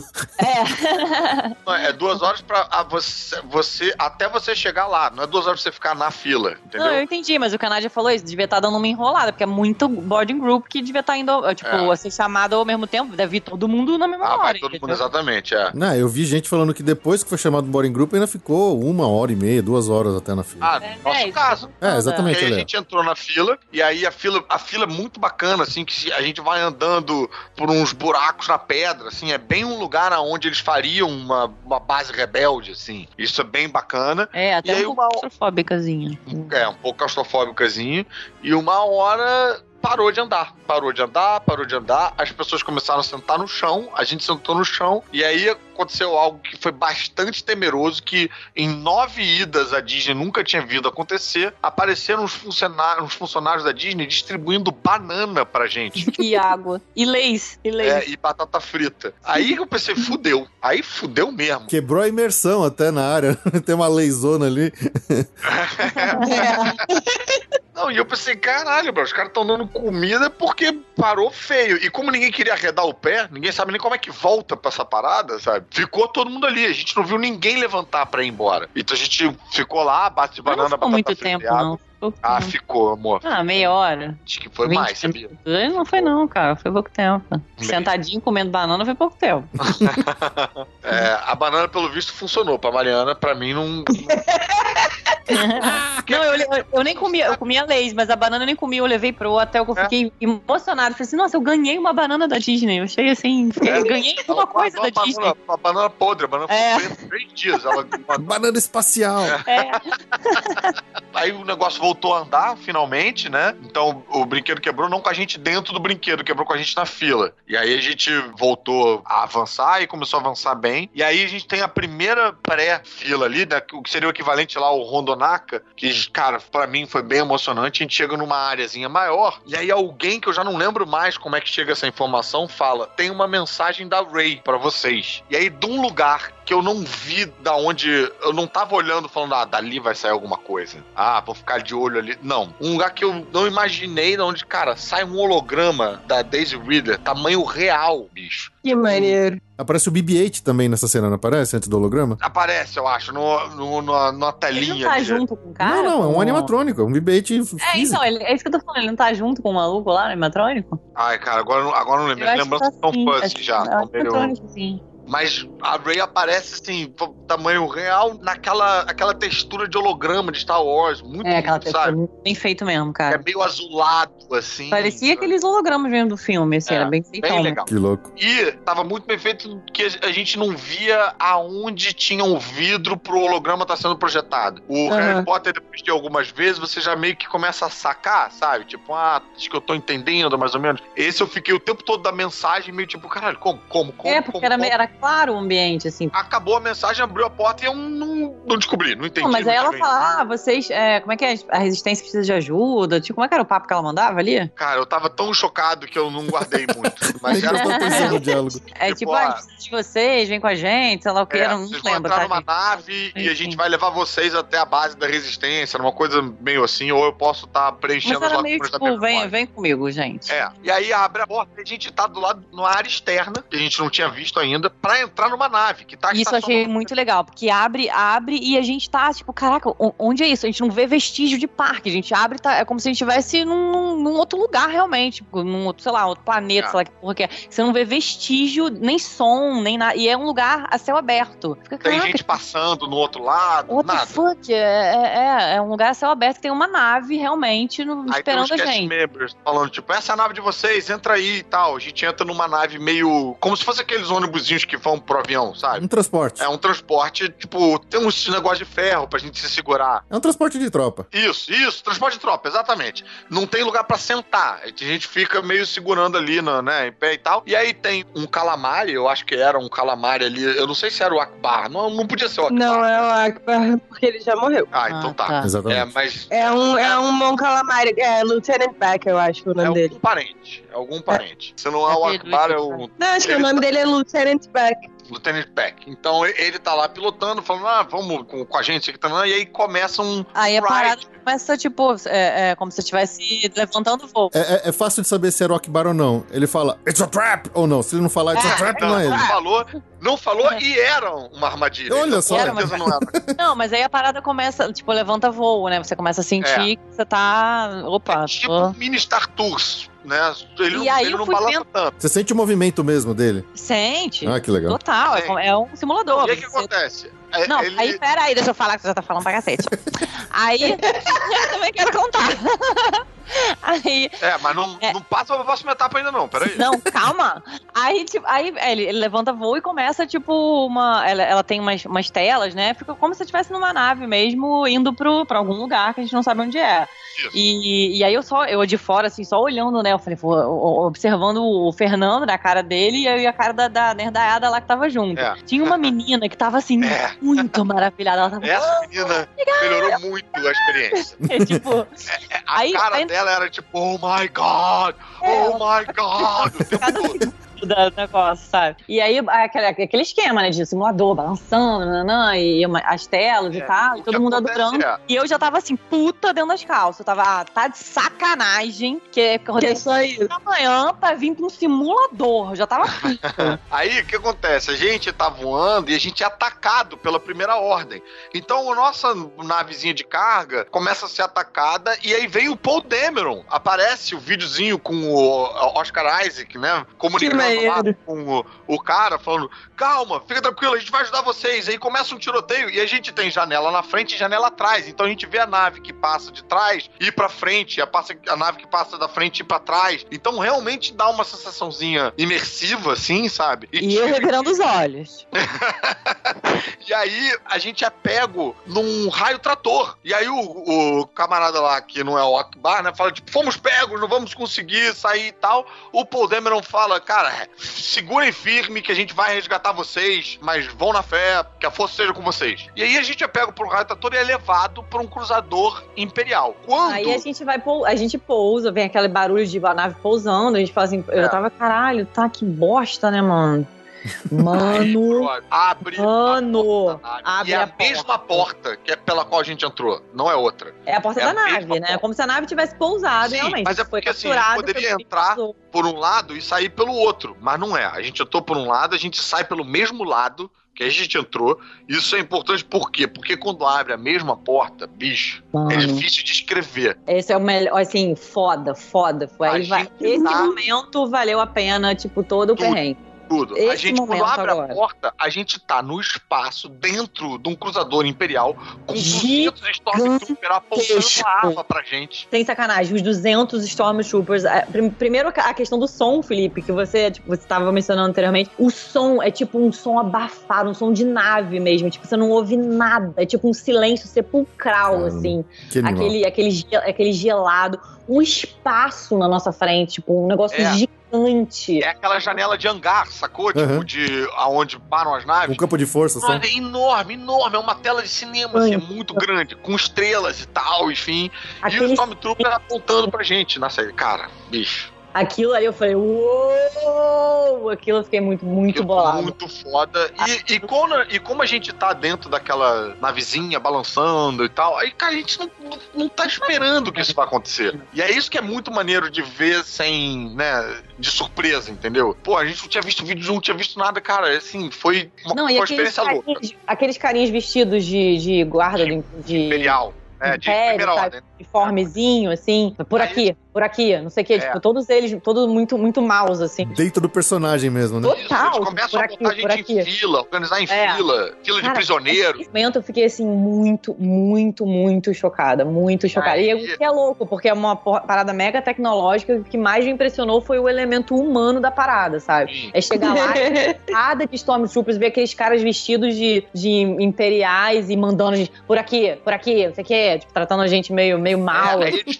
ficam me dando uma zoada assim, tipo, falando, é assim que você faz fila. Rebels Você, por um acaso, tá. Enfim, ficam meio que dando uma interação ali que, cara, é muito maneiro. Não, e as pessoas ficam tão embasbacadas que realmente o, o silêncio do local já é um silêncio que, que, incomoda. E as pessoas ficam tão maravilhadas que as pessoas ficam meio, meio, caraca, elas vão. É, é, elas ficam abobalhadas, vão sendo levadas assim, meio, cara, eu não tô acreditando que isso tá acontecendo. Assim, você vai para dentro de uma nave do Império, dentro de um corredor, com outros é, Stormtroopers Stormtroopers, assim, aqueles outros que eu não sei o nome, mas uns outros com as outras roupas e tal. E, e você nos corredores, porque assim. Fica no corredor, tá cara... dá muito medo, cara. Parece que você vai ver o Darth Vader a qualquer momento. Exato. A gente tá de cara com esse Stormtrooper, com esse janelão, e aí a gente é levado por uns corredores. Então parece que o espaço é muito infinito.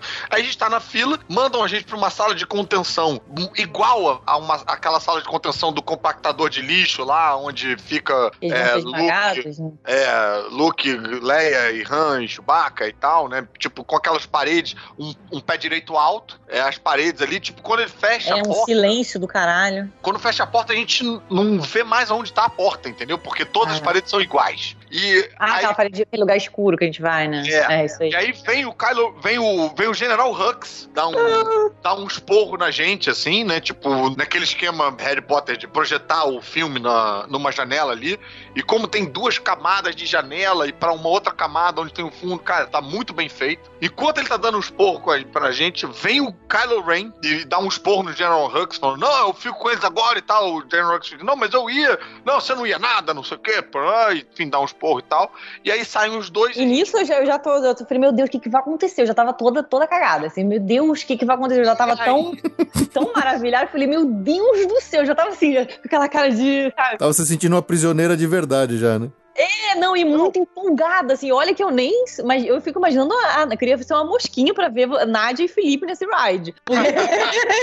Eu senti assim a cara, sabe, de um formigando. Cara, assim. eu preciso contar, porque vocês estavam falando do Hux dando esporro, e agora o Donald Gleason, que é o ator que faz o Hux, é a primeira pessoa que tá nos dois fandoms e, tipo, nos brinquedos dos dois fandoms, né? Porque ele aparece no brinquedo É verdade. também. E aí a gente foi no Halloween Horror Nights e o brinquedo do Gringotts estava aberto, do Harry Potter. E a gente entrou e tava, tipo, bem vazio e tal, tava todo mundo ocupado indo nas casas de terror e eu fui no brinquedo. Então eu fiquei meio que com aquela sala sozinha. Na hora que ele apareceu, ah, General Hux! O, o Cassian, né, que eu esqueci o nome que eles, eles usam lá, virou e falou assim, no, that's Bill Weasley. Aí eu fiquei tipo, ah, é. Bem, quando sai o, o Kylo Ren e o General Hux, a gente fica alguns segundos, que eu não sei quantificar quantos, sozinho na sala, sem saber aonde tem porta. É uma sensação muito esquisita. E aí, brother, de um canto que eu não conseguia prever de onde era, de uma das paredes que eu não conseguia falar, ah, dali vai sair coisa, começa a fazer um fio de brasa. É. Tipo, dinheiro. Como se fosse um sabre de luz um cortando de a parede. É. Tipo, fazendo... Maçarico. Tipo, a parede começa a ser, tipo, sei lá, que maçarico, sei lá o que é aquilo. É. E aí, um pedaço da parede desloca, abre, vem um cast member e fala: Eu tô Por com a resistência, eu vim é. tirar vocês daqui. Puta que me pariu, brother. Aí a aí gente, a gente tem o carrinho do Ride, a gente fala, caralho! Aí a gente sai e entra, entra lá no, no carrinho do Ride, aperta e aí que o Ride começa. Até então, tinha sido só preparação foda. Aí a gente coloca a paradinha e tal no, no, no, negocinho lá de. É aí que é um pouquinho da magia que tem aquele negócio de pull the white, white strap, é. pull the, the, the, the yellow é. strap, né? Safety first, aí, né? Sai um segundinho, é. é você não, sai um segundinho. Uma crítica que eu tenho a esse momento também é que o cast member não estava com um lightsaber na mão. Se ele tivesse com um lightsaber na mão, ia ter sido ainda mais maneiro. Tipo, abrir aquela parada. Mas não, Jedi, ele, ele é um engenheiro, ele é um técnico, ele usou um maçarico, não um lightsaber. É. Ah, mas ia ser maneiro. É, eu acho que ele usou um maçarico. Mas ia ser maneiro, bicho. Abrir uma porta, tem um camarada com um sabre, tem trocentos daquele sabre de luz lá, do workshop de sabre de luz. Ele tá Carlos, com mas imagina a quantidade de fã mala que ia vir perguntar como é que tem um Jedi, se a Rey não é Jedi, se não tem... É, exatamente. Cara, mas eu acho que os fãs ah, ficam tão embasbacados. Pode ser que daqui a um tempo, quando eles vão re forem repetir o ride, dê tempo, mas as pessoas ficam tão embasbacadas que elas ficam, elas vão, ninguém, ninguém fala nada, o que é muito louco. E ali a sensação mistura toda, assim, porque a gente tá nos filmes novos, mas a sensação é dos filmes clássicos também, cara. De você tá andando pelos corredores daquela, daquele cruzador imperial. Bicho, foda pra caralho. A gente entra no carrinho. No ride. Aí o ride é como. É um pouco de. meio Transformers com o, o Spider-Man, né? Tipo, você começa a correr pelos corredores da, da, da nave. nave. tentando fugir, né? Tentando fugir. E aí a gente passa por Imperial Walk Walkers, que é ah, bem esse pedaço é é legal, esse pedaço é e legal. aí tem uma parada, tipo, aparecem uns Stormtroopers, assim, de animatrônico, que eles atiram e você vê o laser correr pela parede, assim, e estourar um foguinho de verdade e deixar chamuscado aonde o laser bateu, sacou? Então, é, não, porque você... tem momentos que a gente fica num ride no escuro, né, com, é, basicamente com o Kylo Ren tentando pegar a gente, tem um momento que é legal que, eles, é. que ele usa força, Ai, tá eu deixava.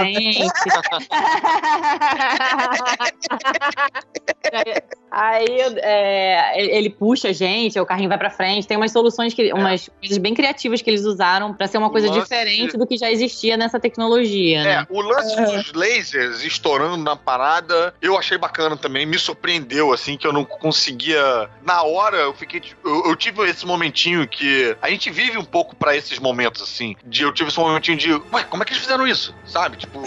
Uhum. Porra, não tem laser. Como é que. Ué, ué, como é que eles fizeram isso? E, enfim, é, eu consigo já chutar e tal agora, né? De ter repassado na cabeça algumas vezes. Mas a gente faz lá e aí tem esse momento que a Mariana falou que é bem maneiro, que tem um puta de um animatronic do Kylo Ren com muitos movimentos, que é muito bacana. É. Ele dá um force pull no nosso carrinho, que é bem Irado. maneiro carrinho é. vem, né? É porque tem esse, eu não lembro da ordem, mas tem os momentos de, de ride escuro, assim, e tem esse momento que o Fernando falou que você. É como se. Eu não sei, tá, gente? Mas é como se você entrasse numa garagem, assim, de. Não, não sei o que, que é. Onde tem esses, esses. Eu chamo de elefante, eu não sei o nome, gente. Como é que é o nome? Walker. É o hangar e, lá dos Walkers, assim. É, e aí, e aí, que é esse momento dos lasers e tal, e é bem, pra mim foi, foi bem impressionante também. Não, porque, como o carrinho anda rápido, né? Você não tem tempo é, pra ficar... pra ficar vendo muito, não. Examinando. Então, é. eu ia perguntar, vocês viram o Finn nessa parte? Não vi, não. Ele não, porque tem um animatronic do Finn agachado atrás de uma caixa, uma coisa Puta assim. merda! Ah, tipo. São é muito dois carrinhos, né? E o negócio é tão grande, porque eu fiquei olhando pro, pro elefante, assim, né, o Walker. Maneiro. Então, ah, maneiro. Segunda ida. Maneiro, bom saber. Quando, depois que o Kylo Ren empurra a gente tal, a gente vai parar num outro canto em que a gente, da nossa janela, a gente vê um outro cruzador imperial análogo ao nosso e você vê que tem umas. Cara, isso é bem maneiro também. É uma bateria de turbolaser ali, não é? Que tem uns canhões atirando e eles vão saindo da frente e vai andando pra frente. Você vê de uma janela do lado da batalha acontecendo. Isso. Só que você também vê os escape pods com navezinhas iguais à nossa, aonde eles estão lançando as paradas. Aí você tá vendo, tipo, as navezinhas caindo ali, você fala, cara, essa nave é igual a nossa. Peraí, a gente tá posicionado igual a eles. Aí você quando você tá começando a entender o que acontece, o carrinho cai, largam a gente no espaço. Socorro! É, é tipo e... uma mini torrezinha, bem mini. E a gente não tá esperando, porque a gente tá andando ao resto do chão. Você não tem, não tem altura, não tem presunção de queda, vocês estão entendendo? É. Então, assim. É, eu não, eu não acompanhei nada disso aí do pod, que é o pod disso, pod daquilo. Pra mim, eu tava. Uh! E aí a gente chega num lugar que a gente estivesse prestes a escapar. E pra mim, essa, essa queda. O que eu entendi foi que essa queda era meio que a gente saindo do lugar, entendeu? É, eu tinha eu, isso. Eu era... vi, eu vi na janela, falei, peraí, isso vai acontecer com a gente? Ah! é, é, meio que a hora que, eu acho, tá? Que é meio que a hora que você sai, tanto que logo depois disso acaba o ride, né? É, aí a gente é pego por uma nave e tal, aí enfim, aí é meio acordar de um sonho, não lembro como é que aconteceu, não lembro como é que eu desci do carrinho, não lembro aonde eu desci do carrinho, não lembro de mais nada, assim. Eu lembro, eu lembro. Eu, eu fiquei atordoado, É, assim, não, ele ficou, o Fernando ficou um tempo meio calado, assim, tipo, absorvendo. que animal. Tanto que até, tipo, a gente, a gente repetiu o parque, né? E aí havia possibilidade de a gente chegar de novo, 6 horas da manhã, fazer o ride de novo. E eu não quis, porque foi uma experiência tão. Foi tão intensa, foi tão. que eu quis preservar essa experiência, entendeu? Eu não quis ter a. Que animal. Aquela segunda de tipo, de começar a ver as coisinhas e tal. Não, eu quis guardar aquela. que foi muito maneiro. Tipo, é muito maneiro você entrar sem saber que você vai sair num cruzador imperial. Cara, foi muito. É, muito... a hora que abre do. No, que a gente tá na nave do Império, pra mim foi a hora mais maneira do ride. Não, e a sensação é de que o ride durou pra caralho, assim, a sensação. Mas, é mas dura muito mesmo, porque, tipo, é, é a atração mais longa da Disney. Não, isso é quanto tempo de duração, sabe? É, se conta desde lá do primeiro pré-show, ele dá uns 40 minutos de ride. É. Caralho, ah, pô, então essa é a minha sensação, porque pra mim começa a contar quando aparece a, a, a Ray, entendeu? A Ray Exatamente. Tá, é, acho que é daí que começa. Cara, muito incrível. E muito bacana isso deles adiantarem o ride em, em mais etapas, sabe? Uhum. É, uhum de você ter a navezinha lá que Sim. funciona como um pré-ride, a próprio discurso. Cara, isso é muito bacana. E quanto mais eles fizerem isso, acho que melhor fica a experiência, porque você transforma um pouco da fila em ride também. Total, tomara que a tendência seja essa, né? É, ou seja, eles criaram um novo conceito para o qual agora todos os outros rides vão ser medidos. Né? Apontam, né? né? Tomara, é. tomara. Tomara. eu acho que assim, eu ainda senti, mesmo dentro da minha euforia e tal, eu ainda senti os cast members verdes, sabe? Pisando em ovos um pouco. Eu é, acho que podiam quando, se divertir cara, mais. Exatamente. Quando eles se divertirem mais, quando aquilo virar Torre do Terror, em sentido de formação de cast member, bicho, uhum. vai ser foda pra caralho. Não, tinha um maluco que era muito comprometido, mas ele não tava na nossa fila, ele tava numa outra, numa outra galera. Ah, tá. Não, e o mas... cara que salvou a gente também era bem, bem Palerma, o cara da resistência. podia ser mais. Podia ser Falou mais... bem, tipo, eu sou da resistência, eu vim aqui salvar vocês. Mas como eu tava muito empolgado, aquele cara virou meu herói. Assim, mas... Era quase o Paul Demer. É. ele não tava sendo, ele não é. tava sendo, ele tava muito É, não foi esse desânimo que você falou agora, mas também não foi. Não era um ator, sabe? Acho que tinha que ser uma galera meio ator, meio cast members. Sabe? É, vamos ver o que, que eles vão aplicar de tudo isso, porque acho que agora o próximo grande projeto deles é a área da Marvel lá, o Avengers Campus, que eles estão construindo na meu Califórnia, Deus. que vai ter um ridezão de Vingadores lá. E vamos ver o que, que eles vão fazer lá, né? É, vocês viram o animatronics que eles desenvolveram pra esse negócio que o nosso hoje não era mas o animatrônico do Homem-Aranha que voa. Uhum, é muito louco. Que anda de teia, né? Tipo, ele salta e gira. Meu Deus, como é que pode?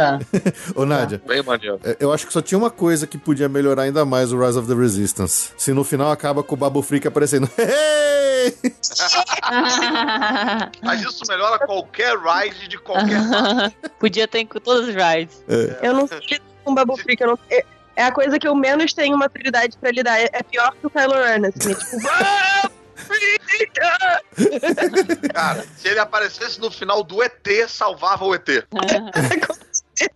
Então, eu tenho uma teoriazinha sobre o Rise of the Resistance que eu formei recentemente quando começar, começou essa história de vazamento do roteiro original do Colin Trevorrow pro que teria sido o episódio 9 dele. Hum. Inclusive, eu acho que eu ia preferir muito mais, mas eu não vou me estender nesse assunto, porque acho que esse é um assunto que deveria ser puxado lá no Podcrastinadores e não aqui no Passaporte Orlando. Mas tudo bem.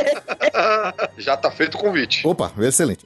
quando, eu, quando eu comecei a ler, como eu comecei a ver as notícias lá do, do roteiro vazado original, eles falam que assim, o conceito é que na continuidade do que veio do episódio 8, todos os planetas que têm alguma resistência estariam todos bloqueados porque a Primeira Ordem teria cortado a comunicação entre eles todos, e aí a Resistência faz uma missão, eles planejam uma missão de roubar um destroyer estelar da Primeira Ordem para poder restabelecer essa comunicação. E quem vai nessa missão, se eu não me engano, é o Finn e a Rose. No, justamente nesse pré-show da, da Ray, do, do, Rise of the Resistance, ela fala assim: Nós temos uma missão, a gente tá numa missão, não sei o que, e tá saindo para ajudar lá pegar um no Star Destroyer invadir alguma coisa. Ela fala disso. E quando você tá lá dentro, apesar de vocês não terem visto, tá o fim lá dentro. Eu acho que quando eles começaram a desenvolver o Ride lá atrás, que eles tinham esse roteiro na mão, eles pensaram no Rise of the Resistance como um tie-in pro filme 9, que seria feito originalmente. E aí, com o filme tendo mudado, despedido, toda aquela loucura que a gente sabe o que aconteceu, eles tiveram que meio que, ah, vamos dar uma adaptada aqui numas coisas ou outras pra não fazer tanta referência aos filmes, mas eu, tinha, eu tenho certeza que eles pensaram, porque afinal de contas, um ride é uma coisa que você começa a planejar com quatro anos de antecedência, você não vai ficar mudando porque os caras decidiram mudar um roteiro de filme com dois anos antes de sair o filme. Mas eu tenho a impressão que era para ser um tie-in com o filme. Ah, talvez. Eles precisaram só dar uma mexidinha, porque tem cara, se você lê o roteiro, você vê as coisas que eles tinham planejado pro filme, é, tem muito a ver com esse negócio da gente tá indo e acabar parando lá dentro de um, de um Star Destroyer, depois acaba saindo, sabe? Eu acho que era para ser isso. Acabou não acontecendo por causa das mudanças que eles fizeram no episódio 9, pra pior. Olha aí. Dê só uma cutucadinha aqui. É, muito bom, muito bom. Excelente relato. Agora eu já, já tava na, na pilha, então não sei se desgraça. Novembro tá longe ainda pra mim. Cara, foi realmente uma experiência muito incrível, cara. Eu saí, assim, cansado como se tivesse participado de uma orgia louca, assim. de... Caraca, brother. Foi muita felicidade pra absorver, assim, sei lá, pra decantar. Foi incrível. Saquei. Foi incrível.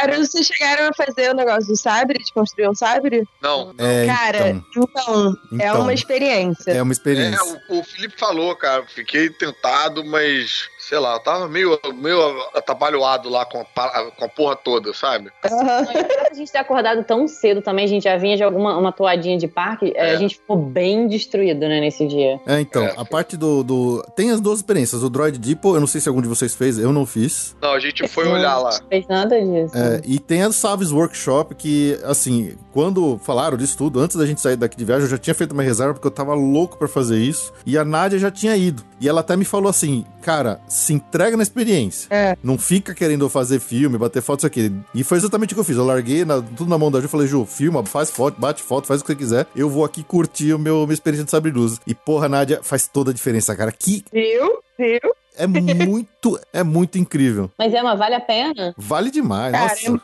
Vale, sim, eu não sei se vale a pena pra, tipo, pra você, Mary, por exemplo, que, que não é ultra fã de Star Wars e tal, uhum. não sei o quê. É, pode ser. É, eu não sei se vai ter o impacto pra você que tem pra gente, uhum. né? Mas, sim, e eu não sei se varia muito de cast member para cast member, porque tem um cast member que conduz a experiência. Ah, a, a cast tá. member que conduziu a nossa, brother, assim, juro, eu tenho certeza que é a Jedi. a, a, que fez lá comigo também, era, ela era muito boa, cara. Nossa, ela, ela, ela narra as, as coisas ali, ela narra as experiências. E aquela música e a iluminação que vai acompanhando a narrativa dela, quando ela começa a falar dos cristais Kyber. Nossa, de arrepiar, cara, de arrepiar. Mas é um lugar que você entra, tipo, onde fica isso? É, é, é lá na Galaxy Z? O Galaxy Z, perto, em Orlando, é meio que quase de frente pro. É embaixo da Dock Ondar, na verdade, né? Ondar, não é? É embaixo da Dock Ondar. Aquela loja que tem aquele alienígena que acha a Dock on Den of Antiquities, que é uma loja cheia de coisas mais esquisitas e a, e a parede é forrada de itens e memorabilia. Você, dá, você sai, você dá a volta por ela pela direita e dessa escada embaixo fica. Só que assim, ela é uma entrada exclusiva para quem tem a reserva para fazer. Ninguém pode entrar lá só para ver. Na verdade, você, só entra você que pagou para fazer coisa e no máximo mais um convidado. Entendeu? Não é para ficar cheio de gente. Tem uma galera que meio esperando e pede, tipo, se você estiver indo sozinho, pede para entrar como seu convidado. Porque que é isso. Quem vai construir o sabre e mais um podem entrar. Entendi. Então tem uma galera que só quer ver, aí faz isso. Mas assim, para quem realmente é fã e tal, cara, é uma experiência muito bacana. Claro, é ultra caro, ainda mais agora o dólar que não para de subir. É. Mas, mas, cara, é uma experiência assim de quase espiritual. E eu digo isso com conhecimento de causa como crente, assim, é, é, tipo, é um culto. É uma parada bizarra, assim, tipo, irado. Não, é eu muito. muito. Ah, você cria um, um elaço emocional com o seu sabre de luz, né, Nádia? Que quando você sai dali, ele é, ele é muito, ele é muito querido, é uma coisa muito própria, assim. Você, você realmente sente assim. Acho que eles querem passar essa ideia de quando um, um, um Jedi constrói seu próprio sabre e tal, a, a, ligação que ele tem com a arma ali. É, e acho que eles conseguem passar, passar isso ali na experiência. Então, pô, desde o momento que você escolhe a cor do seu do, do, do, do cristal Kyber, até qual das quatro grandes uh, tipos ali, aí depois te dá uma bandeja de peças, você vai escolhendo, você vai fazendo as combinações, você fala, meu, eu quero, eu quero escolher o perfeito pra mim, sabe? E puta, na hora, na hora que, é, é, que você termina tal, que ela espeta ali na mesa, tudo, que apaga a luz, que ela abre aquela portinha assim que só sabe tá aceso e todo mundo levanta o sabre aceso. Puta, é uma, é, é uma sensação incrível. Como eles combinam a iluminação com a narração, com a música que tá tocando. Puta, é muito bom. Enfim, quando a gente foi na nossa, na nossa galera só tinha adulto, né? Eu tinha muita vontade de ir com criança e ver como as crianças reagem, porque deve ser muito bonitinho. Hum. Tipo, criança que é fã mesmo e tal. E, e assim, esse, esse sistema todo. Cara, isso deve ser muito maneiro de ver. A gente quase chorou vendo o Jedi Academy, né, cara? Com as criancinhas. Ah, eu, eu, eu dei uma choradinha. É, é tão bonitinho ver as criancinhas tomando coragem pra vencer o mal. Muito bonitinho. É. é, que legal. Mas assim, saindo lá da, da, da, da Saves Workshop, né? Você tá com aquele baita sabre de luz nas costas ali, um negócio meio grande. E eu fui meio cedo do dia. Falei, pô, não dá pra ficar andando em Torre do Terror, Aerosmith, não sei o que, com esse treco enorme aqui na, na mão. E aí eu fiz até uma coisa que a Nádia até tinha dado a ideia, e eu, como eu tava hospedado em hotel Disney, você pode mandar suas compras, né, pra ser entregue no seu hotel, você pega no hotel. Putz, que luxo. E aí que entra a, a maravilha dos cast members dessa área, que eu acho que são os,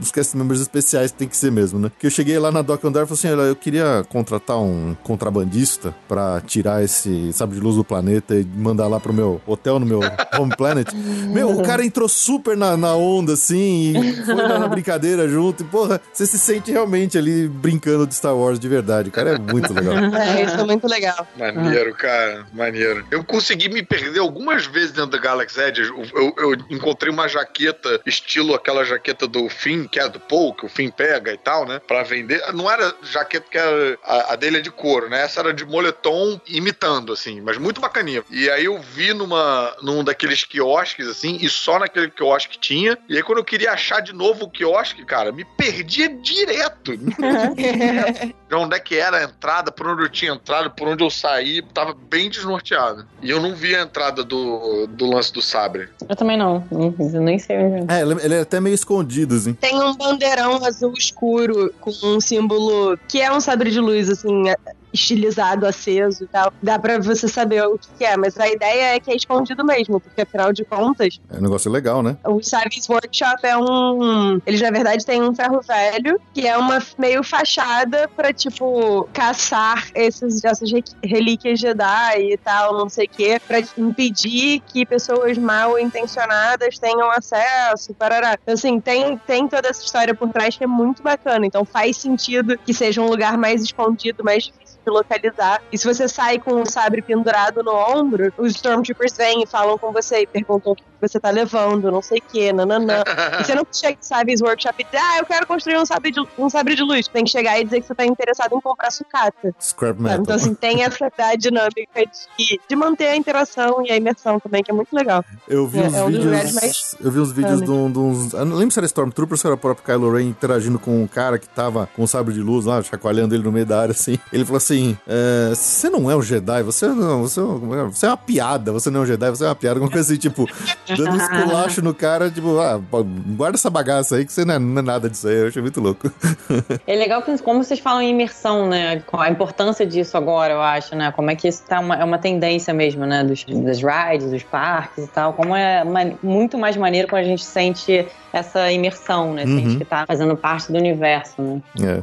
É, isso, isso eu acho que vai, vai subir num novo nível quando eles abrirem o Star Wars Hotel lá, o Galactic Star Cruiser, mas isso aí vai custar praticamente metade dos seus órgãos internos, então vai ser meio complicado, mas é, promete ser um negócio incrivelmente mais imersivo do que a Galaxy Z já é, então, nossa, nem imagino o que, que vai ser lá dentro. Aproveitando esse gancho, uma das coisas que eu achei que faltou e que a Miley mesma falou que faltou mesmo, que foi a coisa de ter pouco alien e tal, uma das coisas que eles tinham prometido pro Galaxy Z, que acabou não rolando, rolando era um restaurante mais chique, né? Porque a Disney tem dois tipos de restaurante. Tem os quick service, que é lanchonete normal, e você tem os full service, que são restaurantes 60, tem cardápio, tudo bonitinho, não sei o quê. É, table service. É, né? então eles, na época, tinham dito que tinham planejado um restaurante full service, que ia ser meio que, tipo, uma cantina, mas mais elegante, mais chique e tal, com Twi'leks cantando, parará, e a banda, e um monte de coisa. Então, parece que agora pro hotel vai rolar. Tô aqui na torcida, mentalizando pra força é. permitir que isso role. É. Esse hotel vai ser muito caro. Vai ser tipo 3 mil dólares a diária. Cara, vai ser muito incrível. vou ter que vender um órgão pra pagar? Talvez, mas vou pagar.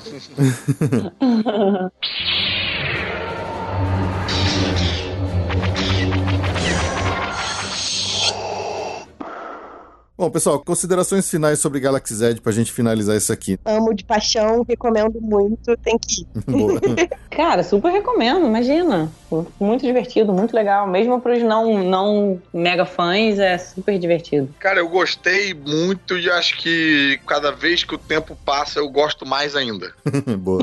vai caindo a ficha, vai dando, tipo, nossa, descrever o, o Rise of the Resistance foi meio refazer ele na minha cabeça, assim, foi incrível de novo. Legal. Então acho que foi bem bacana. Eu tenho uma preocupação com a lotação dos parques que me parece que eles não estão dando vazão mais, assim, hum, né? Cada ano é mais lotado. Cada ano só sobe a, a quantidade de pessoas que é vai verdade. pra Disney. Então, é, uma hora não vai explodir aquilo lá. É, tudo eu acho que devia caber mais gente, sabe? Os rides deviam ter, tipo, talvez o dobro do, do, da, do tamanho, o dobro da vazão. É. uma coisa de louco, assim. É, é impressionante. É, é mesmo. Mas, tá muito mas, cheio, né? Mas eu acho que o, o Galaxy está de parabéns e eu acho que vai melhorar ainda mais. Acho que eles vão se aperfeiçoar, vão pegar gosto pela coisa. Eu senti os castmembers um pouquinho com medo de brincar. Acho que daqui a pouco vai ser muito mais foda ainda. Uhum, legal. Eu acho que ela tem várias camadas e níveis de quanto que ela pode te encantar e te entreter, né? Se você vai lá só pelos rides, são bons, são bons. Você vai lá pelos rides e pelas compras, pô, são bons também e tal. Agora, se você vai fundo nela, se você começa a fuçar cada cantinho, se você começa a mexer no aplicativo lá no Datapad, você começa a, a traduzir tudo que tá escrito, fuçar o que tem dentro das caixas, ela se mostra uma experiência muito maior do que só o que você tá vendo ali na superfície, né? Por exemplo, eu sempre cito uma coisa que eu vi lá que eu fiz que eu, eu não acreditava, achava, achei, eu, eu fiquei horas rindo sozinho. Tipo, tem um bebedor lá, bebedor mesmo, normal. eu já sei o que é. ele tá ligado num, em, dois, em dois reservatórios de água que você vê ali no fundo. Num deles tem um vidro, que você vê o nível da água ali. De vez em quando sai aquele bicho que tá no compactador de lixo do primeiro filme do, do coisa. Sai aquele olho pra cima assim, ele sai, ele te olha e volta pra dentro da água.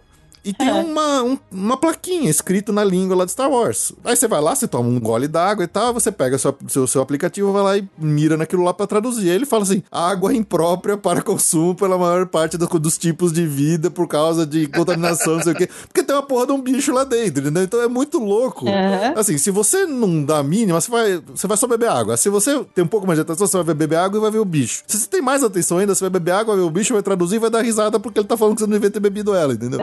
Então, é, esses são os múltiplos níveis e camadas que você pode se, se entreter e curtir a área. Eu acho que ela tá de parabéns. Meu, é, é o sonho molhado de todo nerd de Star Wars você poder viver sua própria aventura dentro do mundo. Então, acho que não é. tinha como não tinha como não dar parabéns e não curtir demais aquele lugar lá.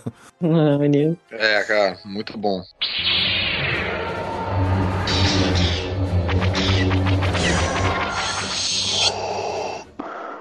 É isso aí, então agora a gente terminou a parte de Galaxy Z, falamos tudo que tinha pra falar, mais um pouquinho. E então a gente vai abrir agora pro Caruso e pra Mari e falar um pouco da experiência geral que eles tiveram aí. Fazia muito tempo que eles não iam, então é interessante pra ver como a visão deles de quem não ia muito tempo, até antes do, do Fast Pass mudar, né? Eles falaram a última vez que eles foram, era Fast Pass de papel ainda, né? Então faz, faz tempo, então tem muita coisa nova que provavelmente vocês devem ter visto, devem ter ficado aí uh, empolgados. Então fica à vontade agora, a gente tem um tempinho aí pra vocês contarem um pouco da viagem de vocês. Yeah!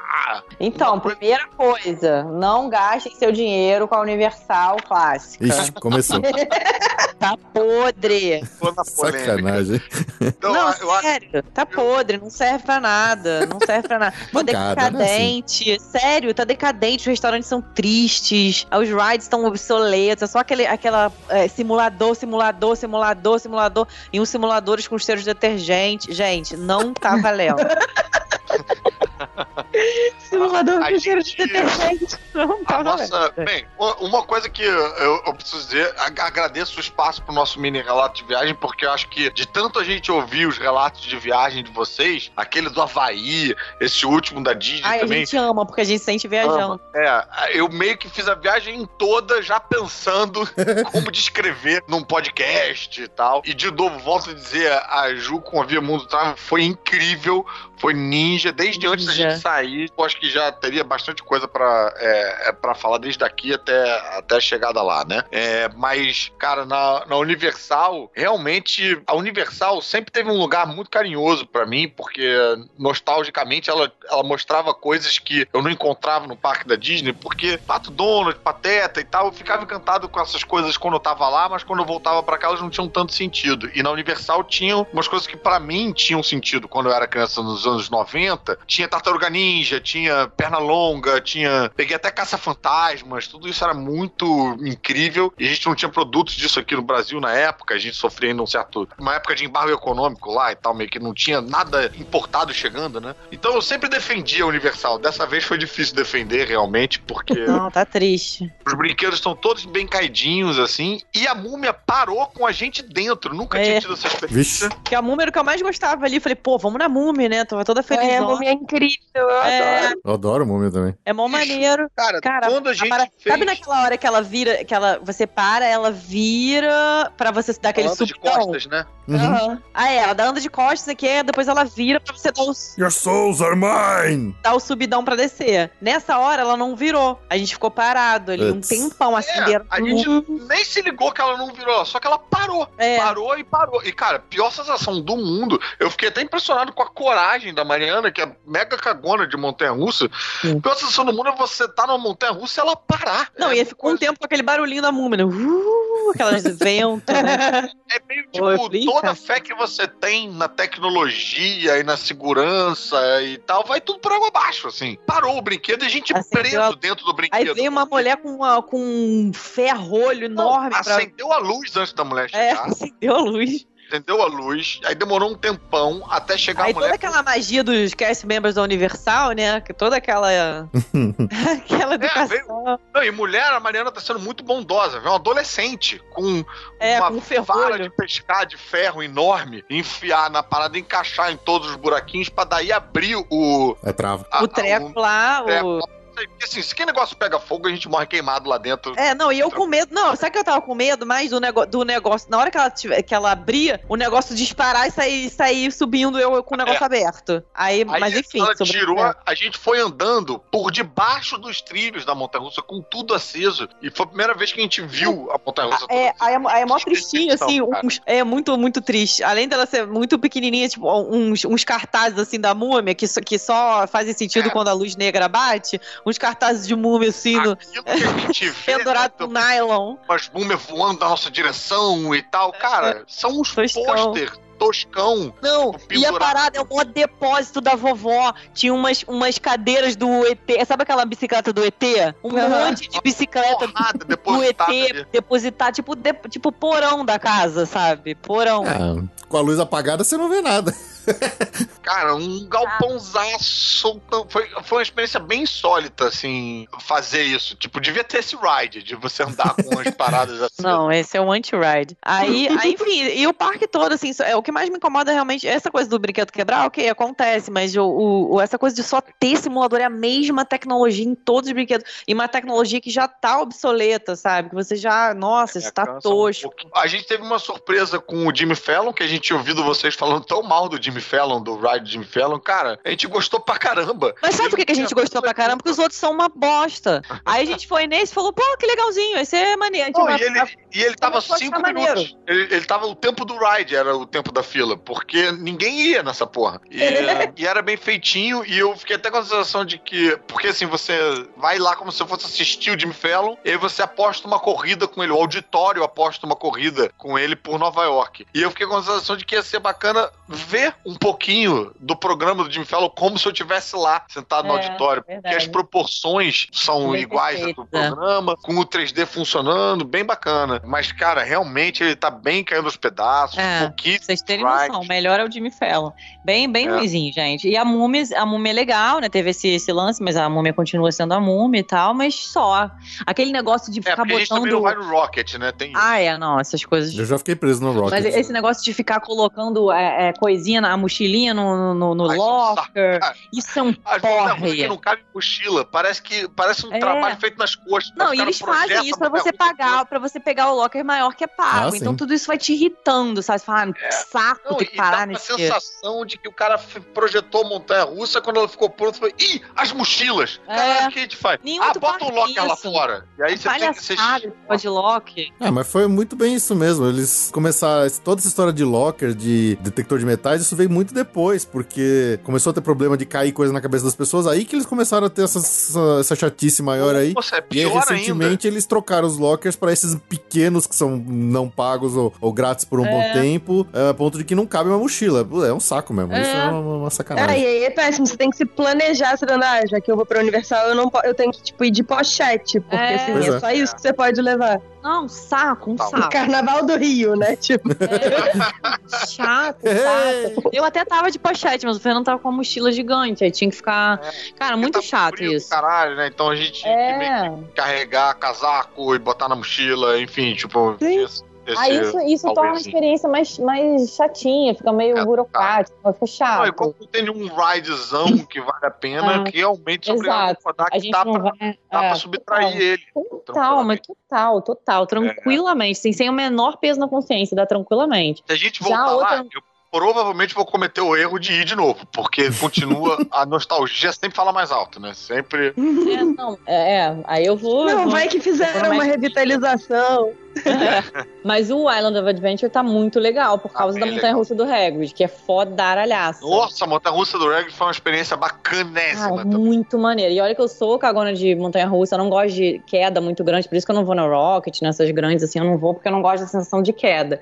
Mas essa do Hagrid é uma sensação de velocidade, que é uma delícia, muito é. divertido. Eu lembro de eu, eu, rindo, assim, gargalhando durante o ride, assim, é tipo, rindo muito. Ela assim. tá umas aceleradas no meio e você, eu fui uma vez só, a gente conseguiu ir três vezes, não sei nem como, né? Foi o single é rider. Foi single rider. Uma vez só eu fui naquele carrinho lateral, né, do Hagrid, mas outras duas eu fui no uhum. guidão da moto. É bem mais legal, É né? muito maneiro, cara, muito maneiro você ir controlando. Eu ficava que nem criança acelerando toda vez que ela ia acelerar, sabe? Que legal. Ter a sensação de que era eu que tava. E na não, primeira. É uma delícia aquela Na primeira vez a gente foi no primeiro carrinho, que também foi uma experiência Nossa. muito é, maneira. E, de novo, essa tecnologia surpreendente de ter uma queda no meio, no meio da parada. Não é uma queda de descida, né? A é, gente... uma queda de elevador, só que é. meio. A gente para num lugar e de repente o trilho todo cai. É uma experiência nova em Montanha Russa é, que é. cagou um pouco a nossa experiência com as Montanhas Russas depois dela. A gente. É. Não, depois eu sempre tive muito medo de Aerosmith, sempre. Nunca, eu nunca ia, que eu ficava, ah, não, deve ser muito, muita velocidade, nanã. Cara, a, a, depois que a gente foi, eu achei que a montanha russa estava quebrada, assim, de tão lento que eu achei que ela tava. Ah, não, peraí, Aerosmith não é lenta, não. Eu juro pra você, durante o ride, eu juro pra você, eu juro pra você, durante o ride eu falei, ih, quebrou. Eu até, tipo, um, uns dois momentos eu tava, ih, caramba, é. deu, deu, uma quebrada aí. Tá? Eu senti ela lenta, real. Nossa. É, o Hagrid dá um vento na cara diferenciado, assim. Só que eu, eu, eu acho uma montanha também incrível. E ela conseguiu combinar tanto uma qualidade boa de montanha-russa quanto de tematização, tanto quanto, por exemplo, a Expedition Everest, né? Então eu acho que elas são uma montanha-russa ah, incrível. Sim. Everest também eu fui dessa vez umas seis vezes, que o Fernando fala com essa cabana, mas ele, ele vai uma vez e tá bom, porque ele fica tonto. É, eu tenho outros probleminhas fisiológicos. Aí eu, cara, eu fui umas seis vezes, porque tem o single rider também. Essas que tem single rider são, são ótimas. Não, esse foi incrível, porque a gente chegou lá e aí a gente tinha alguma coisa que ia, ia fazer com que. A gente tinha dinner, é, dinner reservation, que não era dinner, né? Era lunch era almoço, tinha um almoço lá. No Yik que iam chamar a gente, e aí ia bater o nosso horário vencer o nosso. É, Fast Pass. Aí a gente foi lá falar com o moço, falou, pô, a gente vai perder e tal. Ela falou, não, não seja por isso, vem por aqui, vai agora na parada. A gente ia pedir pra ir depois no almoço. Ela abriu a parte de trás, a gente sentou no carrinho direto. Caramba. Aí a gente fez. Antes de almoçar, sentamos lá, almoçamos, já saí tonto. e aí, sei lá o que aconteceu, que o nosso Fast Pass continuou valendo um tempo é, depois. a gente conseguiu comer, a gente entrou rápido, comeu, falou, ó. Aí eu lembro que você olhou e falou, cara, faltou 10 minutos pra acabar o Fast Pass. Que aí, aí, como eu não queria ir, ela, aí ela foi com o dela, voltou, pegou o meu cartão, foi com o meu, foi duas vezes seguidas, depois voltou e, depois fiquei e foi de Single Rider. Nossa. Muito maneira, eu amo essa montanha russa. Cara, ela fez seis vezes no mesmo dia o, o Everest, foi impressionante. Assim. Isso porque ela tem medo de montanha russa. Eu já chegamos ao, ao, absurdo de repetir 15 vezes no mesmo dia Everest. Caraca, maravilhoso. Gente, Everest é muito bom, gente. É muito bom. Eu super acompanharia. Cara, é muito bom. Mas vocês vão nesse esquema do single rider, né? Não, é, tava vazio mesmo, a gente ia no normal. Ah, vazio. Ai, que delícia, O parque tava vazio, gente. a gente entrava e saía dele direto. A gente chegou a rodar Caramba. duas vezes sem nem precisar sair do carrinho, porque não tinha ninguém na fila. Mas, no final da noite, assim. Mas não era Magical Hours? Não, era no final de noite, tava vazio, o pessoal todo tinha ido embora, era uma época mais tranquila, então tava. Nossa, foi, foi uma loucura. Que paraíso, paraíso. Foi. Mas foi, é raro, é raro. A experiência gastronômica do, do Ikek foi incrível também, Ikchek, não sei o nome desse restaurante. Yakenet. Yakenet. Putz, muito bom, cara. Nossa senhora. É, eu já não curto muito esse tipo de comida. É, enquanto mas... a Mariana tava indo no Everest, eu tava comendo a comida que a Mariana tinha. e, e a gente, inclusive, teve todo um, um, roteiro gastronômico muito bom de. meio coisa de velho mesmo, sabe? De comer nos restaurantes mais carinhos que saem é. daquele roteiro de lanchonete de, de hambúrguer e tal. Ah, mas é bom, faz parte desse, da viagem, faz parte da experiência isso aí. Caralho, foi bom demais. Isso, isso eu descobri algumas coisas e pô, numa nona ida Disney, descobrir coisas sempre muito. É, é muito impactante, né? Muito a gente voltou na, no Hollywood, a gente voltou naquele, naquele The 50s, né? Que você vai num carro, que você tá num drive-thru. O sci-fi da Só que a gente não ficou no carro, ida... fiquei bem revoltada, porque o carro tinha uns dois carros na nossa frente vazios, ficaram a nossa refeição inteira vazios. É mesmo. E a gente não conseguiu pegar o carro, não sei porquê, achei, achei isso meio é, estranho. Tinha que reservar dois meses antes. É, aquele esquema, mas estava vazio, enfim. É. E aí foi legal, e a gente foi num outro que eu recomendo pra todo mundo pra quem não tiver ido ainda, na vez que a gente repetiu o parque, que foi o, o Prime Time, Prime Time Diner. Cara, é muito maneiro, que é tipo uma casinha dos anos 50 que você entra lá, é como se estivesse entrando na casa de, de uma família dos anos 50 e eles te tratam como se fosse uma da família. Tipo, eles te chamam, tá na hora do, da tua reserva, eles chamam, Caruza, tá na mesa! que, da que eles chamam meio é. assim, sabe? Mamãe que tá maneiro. chamando pra comer. É, vem comer, vai lavar a mão. E aí a gente senta, é toda assim, é toda uma. Cara, eu tirei várias fotos, porque eu amo coisas dos anos 50, 60, eu acho lindo, assim. É toda aquela decoraçãozinha de casinha nos 50. E aí você entra numa cozinhazinha, aquelas mulheres com aquela roupinha de, de diner é, antigo. É. Aí ela bota os talheres assim, vai, bota a mesa. Muito bom, é, cara. Aquela tá mulher viajando, vocês vão ter que botar a mesa. Tem que botar a mesa. Eles vão ficar quietinhos, vão comer seus vegetais, não sei o que, vão lavar a mão. Aí não Bem pode usar celular.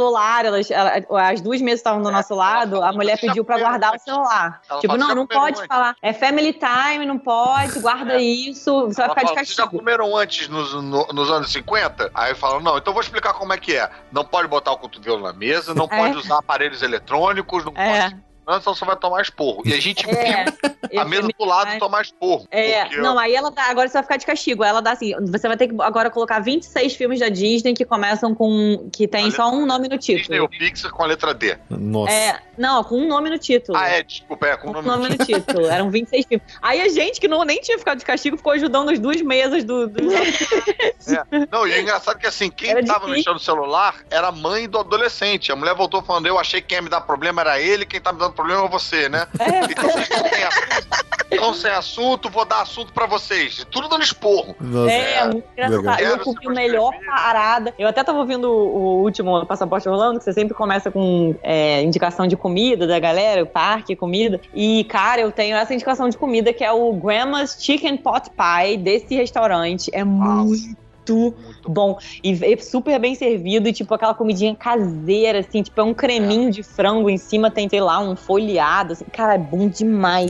bom demais. Você tem que comer esse negócio, é muito bom. Cara, infelizmente nunca fomos no prime time. Então, vai e pede esse Grandma's Chicken Pot Pie. É que tem tanto, tanto restaurante, tem tantas coisas. Você pega, por exemplo, é, o Epcot, é. tem tanto restaurante que pra você conhecer todos, você precisa só morar lá. Você não tem, não tem jeito. É, imagina. Não dá vontade, inclusive, de ter um passe anual só pra ficar indo comer no Epcot cada dia num restaurante diferente. É, exato, exato. Bom, outra experiência que pra mim foi muito inovadora no Mad Kingdom, que eu achei que não tinha mais nada pra me surpreender no Mad Kingdom, foi na nossa despedida, né, no nosso, na nossa volta ao Mad Kingdom, que a gente sempre abre com o Mad Kingdom e fecha com o Mad Kingdom. A volta ao Mad Kingdom a gente foi naqueles. É, como é que era o nome do restaurante, amor? Do Pilgrims? É, era... Ah, a gente ficava ali na, na, Liberty Square. Um restaurante temático de época e tal, que eu comi. É, bem um... americanão. Nossa, eu comi um, um peru com gravy e com sei lá o que, cara, bem aquelas comidas de, de americano mesmo. Aí eu pedi é. um pot pie, mas não era tão bom quanto o do, do, do prime é. time. Esse, o meu tava muito, muito gostoso. E é, um, e é engraçado porque eu, o parque ele tem toda uma adrenalina uma velocidade, as coisas acontecem muito atabalhadamente. Quando você senta num restaurante desse para comer, é como se o tempo congelasse. Você ficasse lá, meio como se morasse lá. A gente ficava olhando pela janelinha ali, tipo, vendo. É um outro tempo, assim. Parece que a gente, uma parte da gente tá parada lá ainda, comendo com calma, sentado.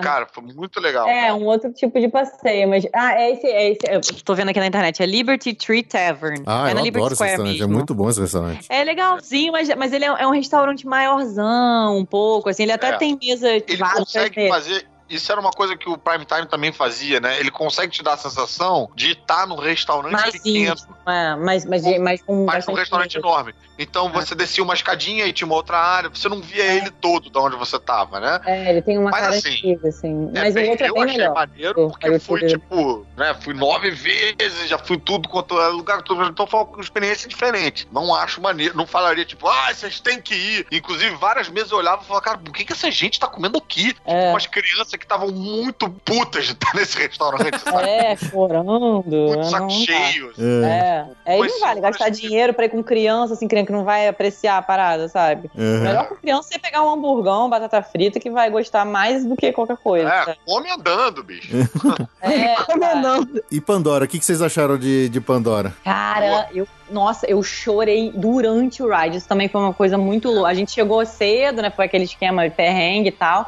Mas muito menos perrengue do que o Galaxy Z, porque o primeiro porque o horário era, era melhor, né? Era um pouquinho mais tarde. Teve esse momento que foi bem louco, foi o de correr a, a, todo pulmão às é. 8 horas 8 da manhã. Da manhã. Eu nunca fiz na vida, nunca corri 8 horas da manhã. e tava um frio desgraçado também esse dia. A gente correndo, vambora, vambora. Eu também já tava naquele modo guerra, né? Que nesse dia e no dia do Galaxy Z eu tava no modo: o que, que você tá fazendo aqui? Você não tá falando, não tá passeando, não. Eu tava meio nesse modo.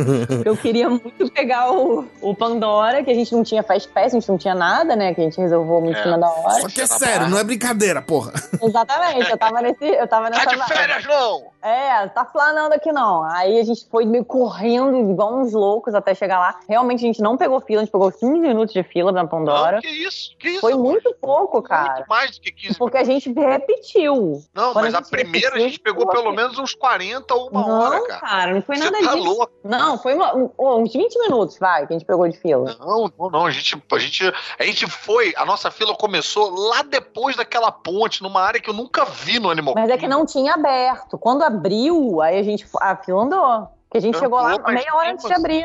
A gente ficou um tempão lá dentro também, enfim, foi... Não, pô, não. A gente nem fez a fila, a, aquela fila escura. A gente só foi direto lá pro, pra área já do... É, mas assim, o pedaço que a gente ficou dentro da fila, dentro da área escura também, foi muito maneira a imersão, muito maneiro o cuidado com os detalhes. A gente ficava falando sobre isso o tempo todo, assim, tipo, de como é. a gente sai de uma área de mata alienígena fechada para uma área de. E com aquela coisa do som também, de, de sons, de sons vindo de lugares que a gente não sabe de onde vem, meu Deus. Inclusive na área do Pandora mesmo, por fora, né? Assim, é. cara, é, são uns, uns, barulhos de bicho que parece que são, tem uns bichos bizarros ali, é, uns, é, uns, é, uns, barulhos não. que vêm de cima. É, mais um trabalho sonoro da Disney foda, né? Não, é, o Ride é mais, que é meio que o que a gente tava falando da Galaxy Z, no Pandora eu também fiquei muito impressionado. Toda hora eu também parava o Fernando e falava, olha isso aqui, escuta só, escuta só. Tipo, uns barulhos que vinha só de um lugarzinho, não, outros que vinham de é muito cima. melhor que o filme, do que a franquia, assim. e aí a gente Você fez... se envolve mais com os personagens no ride e com a história do, né, do filme no ride do que no filme mesmo. Filme... É, não, total. E o ride é aquela coisa incrível, né, que quem já foi, não tem como, não conheço uma pessoa que não tenha ficado maravilhada e eu, e, e eu também não tinha visto spoiler, não tinha visto nada porque eu não queria ver. E, cara, eu chorei durante o ride, isso nunca tinha acontecido, é. assim, de chorei de emoção, de meu Deus, não tô acreditando que eu tô, eu tô experimentando isso, sabe? Foi muito, muito, muito emocionante. Eu saí, eu saí assim, chorando, falando, cara, vamos entrar nessa de novo. Eu preciso meio, meio, meio drogada, assim, preciso sentir isso de novo. E aí a gente entrou na fila, fez a fila maior e tal, aí foi uma hora e blau de fila. É. E valeu super a pena também pra gente conhecer a fila, que a gente não tinha conhecido. Toda essa parte da, da floresta e tal, a gente não tinha visto. Uma parte também que tem um avatar. Ah, é verdade. Na primeira vez a gente cortou um caminho enorme um na caverna. É, é. Você tem razão. E, e eu... aí, enfim, a gente viu o avatar, viu várias outras curiosidadezinhas que a gente até passou meio rápido, que a gente queria ficar mais tempo vendo e tal. É. E, e eu... fizemos de novo, foi incrível incrível de novo. Aquilo, cara, e, e aquilo ali estragou também muitos rides para mim, como por exemplo o Soaring, que eu achava maneiro, e que depois disso virou assim. É. Bem, desculpa, tá que Gente, quem é Soaring na fila de pão depois de, de Avatar? É, complicado. Nunca nem Carreiro, tá, gente? Tô falando de sacanagem, mas assim, virou um negócio assim, cara. É, nossa, bem muito A edição do vídeo que te, você pula de um lugar pro outro sem explicação nenhuma no só é tipo muito. É um PowerPoint enorme aquilo ali. É. Não, sério, o Soren virou, tipo, cara, lixo perto do Pandora, assim. O e, cara, outro que me surpreendeu, que eu achei que fosse ser uma merda lá em Pandora, foi aquele, o, bar, o passeiozinho de barco. Navio River ah, Journey. Navio, cara, bem legalzinho. E aí, aquele animatronic daquele avatar enorme no final, putz, com muitos movimentos diferentes, eu fiquei muito encantado com aquilo, achei muito, muito maneiro. Eu tenho umas questões com o, o Fire of Passage, assim, com a fila, eu acho que podia ter mais, eu, eu sinto falta também de alguma noção de perigo que é comum nos rides, sabe? Tipo, ah, você vai fazer isso aqui e deu merda. Ah, que bom, deu tudo certo, sabe? Ah, tipo, para, não senti falta de curva, nada, sabe? perfeito. Esse, tem nada disso, o, o é. It's a Small World não tem medo de nada, é. tem parte que não tem é medo de nada. É, também acho besteira. Não tem que ter medo nenhum. É, não, eu falo, tipo, pô, Ô, Carlos, a vida já é muito sofrida e já cheia de medo. Você não precisa ficar é. passando Não, é um mais delicioso. Acho que todo mundo tem que ir, tipo, nossa, acho muito, muito. E eu acho que todo mundo, assim, pessoa mais velha também, que às vezes não vai em algum ride e tal. Eu acho que, sei lá, tipo, eu falo pro meu pai e pra minha mãe, tipo, cara, vocês vão amar se vocês forem, porque eu tenho certeza que, que é pra todas as idades também. Isso é muito e legal. Aquela, aquela pré-ride ali de você fazer o seu próprio avatar e tal, eu achei aquilo, aquilo muito fué também, assim. Ficava esperando. Fazer... E engraçado que, assim, a primeira vez que a gente foi, o videozinho, o cara falou: opa, deu um problema aqui na conexão de vocês. Espera aí só um instantinho. Alguém vem e fala alguma coisa com o cara no vídeo mesmo. Aí eu já tava pensando, ah, estão plantando coisa para lá na frente dizer que, sei lá, a gente conseguiu uma conexão sem igual com o nosso bicho maluco ah, lá. Peraí, cara, mó Aqui foi pra nada. E aí depois. Pô, tá reclamando do quê, mano?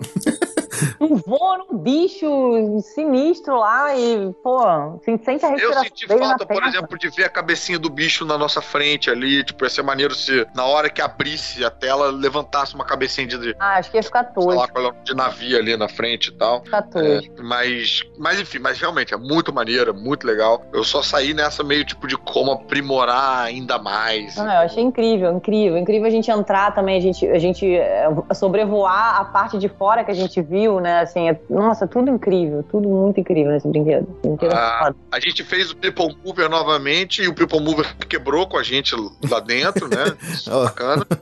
aí, aí dá, é perigo de morte isso aí, porque, nossa, People Mover, né? Vai que ele. É, o, o, People Mover foi, foi muito legal para ver um pedaço da construção da montanha russa do Tron, que é enorme o que eles estão é, construindo. Uau! Sim. O pé direito muitíssimo, fiquei muito curioso. Aí tem também a gente agora. A sentar lá no negócio, no, é, onde vai ser, né? Um negocinho de teste, né? Da, da motoquinha do Tron pra gente experimentar como é que vai ser. É uma mistura de motoca do Hagrid com a, com a paradinha do, do Fire of Passage, que você meio que é. fica com um negócio nas suas costas, te segurando. Bem maneiro. Vai é. ser, vai ser funk isso aí. Bem legal. Uma coisa bacana que a gente fez nessa viagem também, e que eu recomendo pra quem entende bem inglês, foi a gente viu um show de stand-up no. Tem um clube de comédia é, ali naquele. Tem um shopping ali na International Drive, tem um clube de comédia que a gente teve a sorte de pegar um camarada que faz participações recorrentes no The Office e no é, Brooklyn Nine-Nine. É, que é o Chris Robinson, e ele tava fazendo um, um, solo dele ali, então a gente viu o cara ao vivo, e aí é uma parada só com americano, né? Não tem brasileiro nenhum e tal, não tem ninguém vindo falar com você, pedindo pra tirar foto, que eu imagino que isso é um negócio que acontece com todo mundo, né? Quando você vai pra. pra...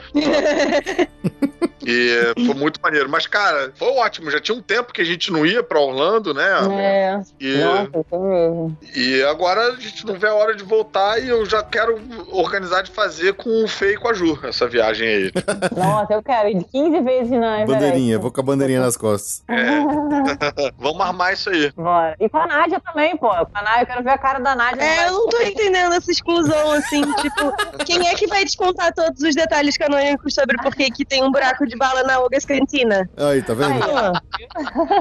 Anotei no caderninho da mágoa, viu, Caruso? Tá eu tô no podcast não, dele, tem que puxar falei. o saco dele. Ô, Nádia, mas fica tranquilo, a gente precisa de seis pra, pra fazer o hack lá do, do Millennium Falcon, é, então vocês precisam ser chamados tô também. de olho. Nádia e Jaime também, então vamos fazer esse, é, essa discussão. Sixão. Sixão é melhor do que excursão. 무단나가 지르는 무사무스히나 모든 사가리 물리들 등물이다 먹은 시간이 사기기대니 못살아 시대인 자리 시절인 소음 이슈나 이슈나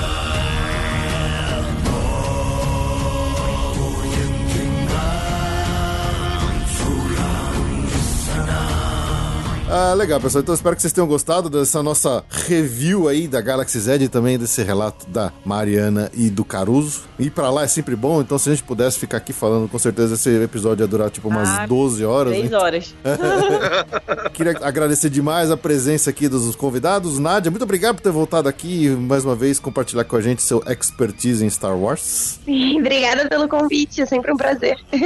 Já que a gente tá falando da minha expertise em Star Wars, eu tô com um agora um perfil no Instagram, em breve será um canal no YouTube é, para falar sobre algumas das minhas coisas favoritas que não se restringem exclusivamente a Star Wars e Disney. Chama Experimento 237. Só procurar arroba Experimento 237 no Instagram. Assim que o canal estiver pronto e bonito e redondo, eu vou divulgar lá e aí vocês conseguem por lá também. Tem alguma coisa é. a ver com o número do quarto do Iluminado no filme? Será? Hã? Hã? Gente, vocês são muito hardcore, cara. Nem peguei. Caruso, Mari, muito obrigado por terem vindo aqui também mais uma vez conversar com a gente aí, na, fazer esse relato espetacular, especialmente da Rise of the Resistance, me deixando mais água na boca, porque não chega logo novembro. obrigado por terem vindo aqui. Muito obrigado pelo convite. Desculpa aí a gente ter falado pra caramba no nosso é, a, gente, a gente se empolga um pouco. A gente se empolga, A gente é cara. é muito fã do Passaporte Orlando Real e muito. a gente tá muito empolgado de estar não, aqui. E se, se deixar, deixar, a gente, a gente faz o episódio inteiro contando é. desde o, como foi no, no avião é. até até. Não, toda hora a gente fala. E a gente vai falar isso no Passaporte Orlando. A gente vai falar isso. Se vocês se lembrarem do, do nosso último relato de viagem para Orlando, que era para ser um episódio só rapidinho, eu tive que dividir deu, em dois, é, porque deu. ficou com 5 horas é. e meia de gravação bruta. Dia que vocês estiverem precisando preencher cota é, de episódio, dia que você não tiver... Ah, tá bom. Dia que, a Ju, dia que a Ju e você tiverem de ressaca, chama a gente que a gente um relato de viagem fechou, completo. Fechou. Só que vocês ouvintes vão querer, né? Mas enfim, é, a gente... Mas tudo bem, a gente se diverte.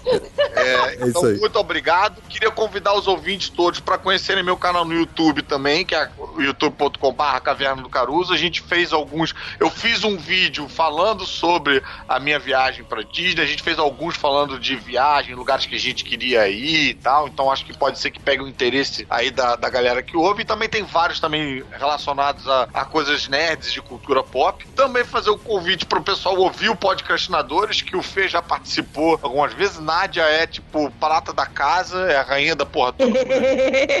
a Mari também fez um, fez um recentemente agora com a Nádia o episódio de, do Dia Internacional das Mulheres só com, uh, só com mulheres, né? Tipo, a gente. Elas tomaram conta do podcast e aí fizeram tudo elas mesmas, então acho que vai ficar bacana esse aí. E quem quiser falar de quadrinhos comigo, eu tô na caverna do caruso.com.br indicando quadrinhos diferentes da minha coleção toda quarta-feira, fazendo resenha como se as pessoas ainda lessem site, na esperança de que alguém entre lá e deixe um recado na área de comentários. Então estarei lá. Isso, eu sou a Mariana Cabral no Instagram, se quiser falar comigo lá, me dá um oi. E também tem um canal que a gente vai voltar a gravar a segunda temporada agora, chama Rapangolê, um canal só de besteira, se quiser perder seu tempo. É ah, isso. e quem quiser ver a Mariana ao vivo no Rio de Janeiro, ela vai ah, é? Março o mês de março todo com um espetáculo de improvisação que eu criei pra, é, e, e, e, dirigi, chamado Haroldo, é um espetáculo no formato longo, né? Então a plateia dá uma palavra e. Uh, faz uma hora de improvisação. eu, eu e um grupo de. Somos 14 atores.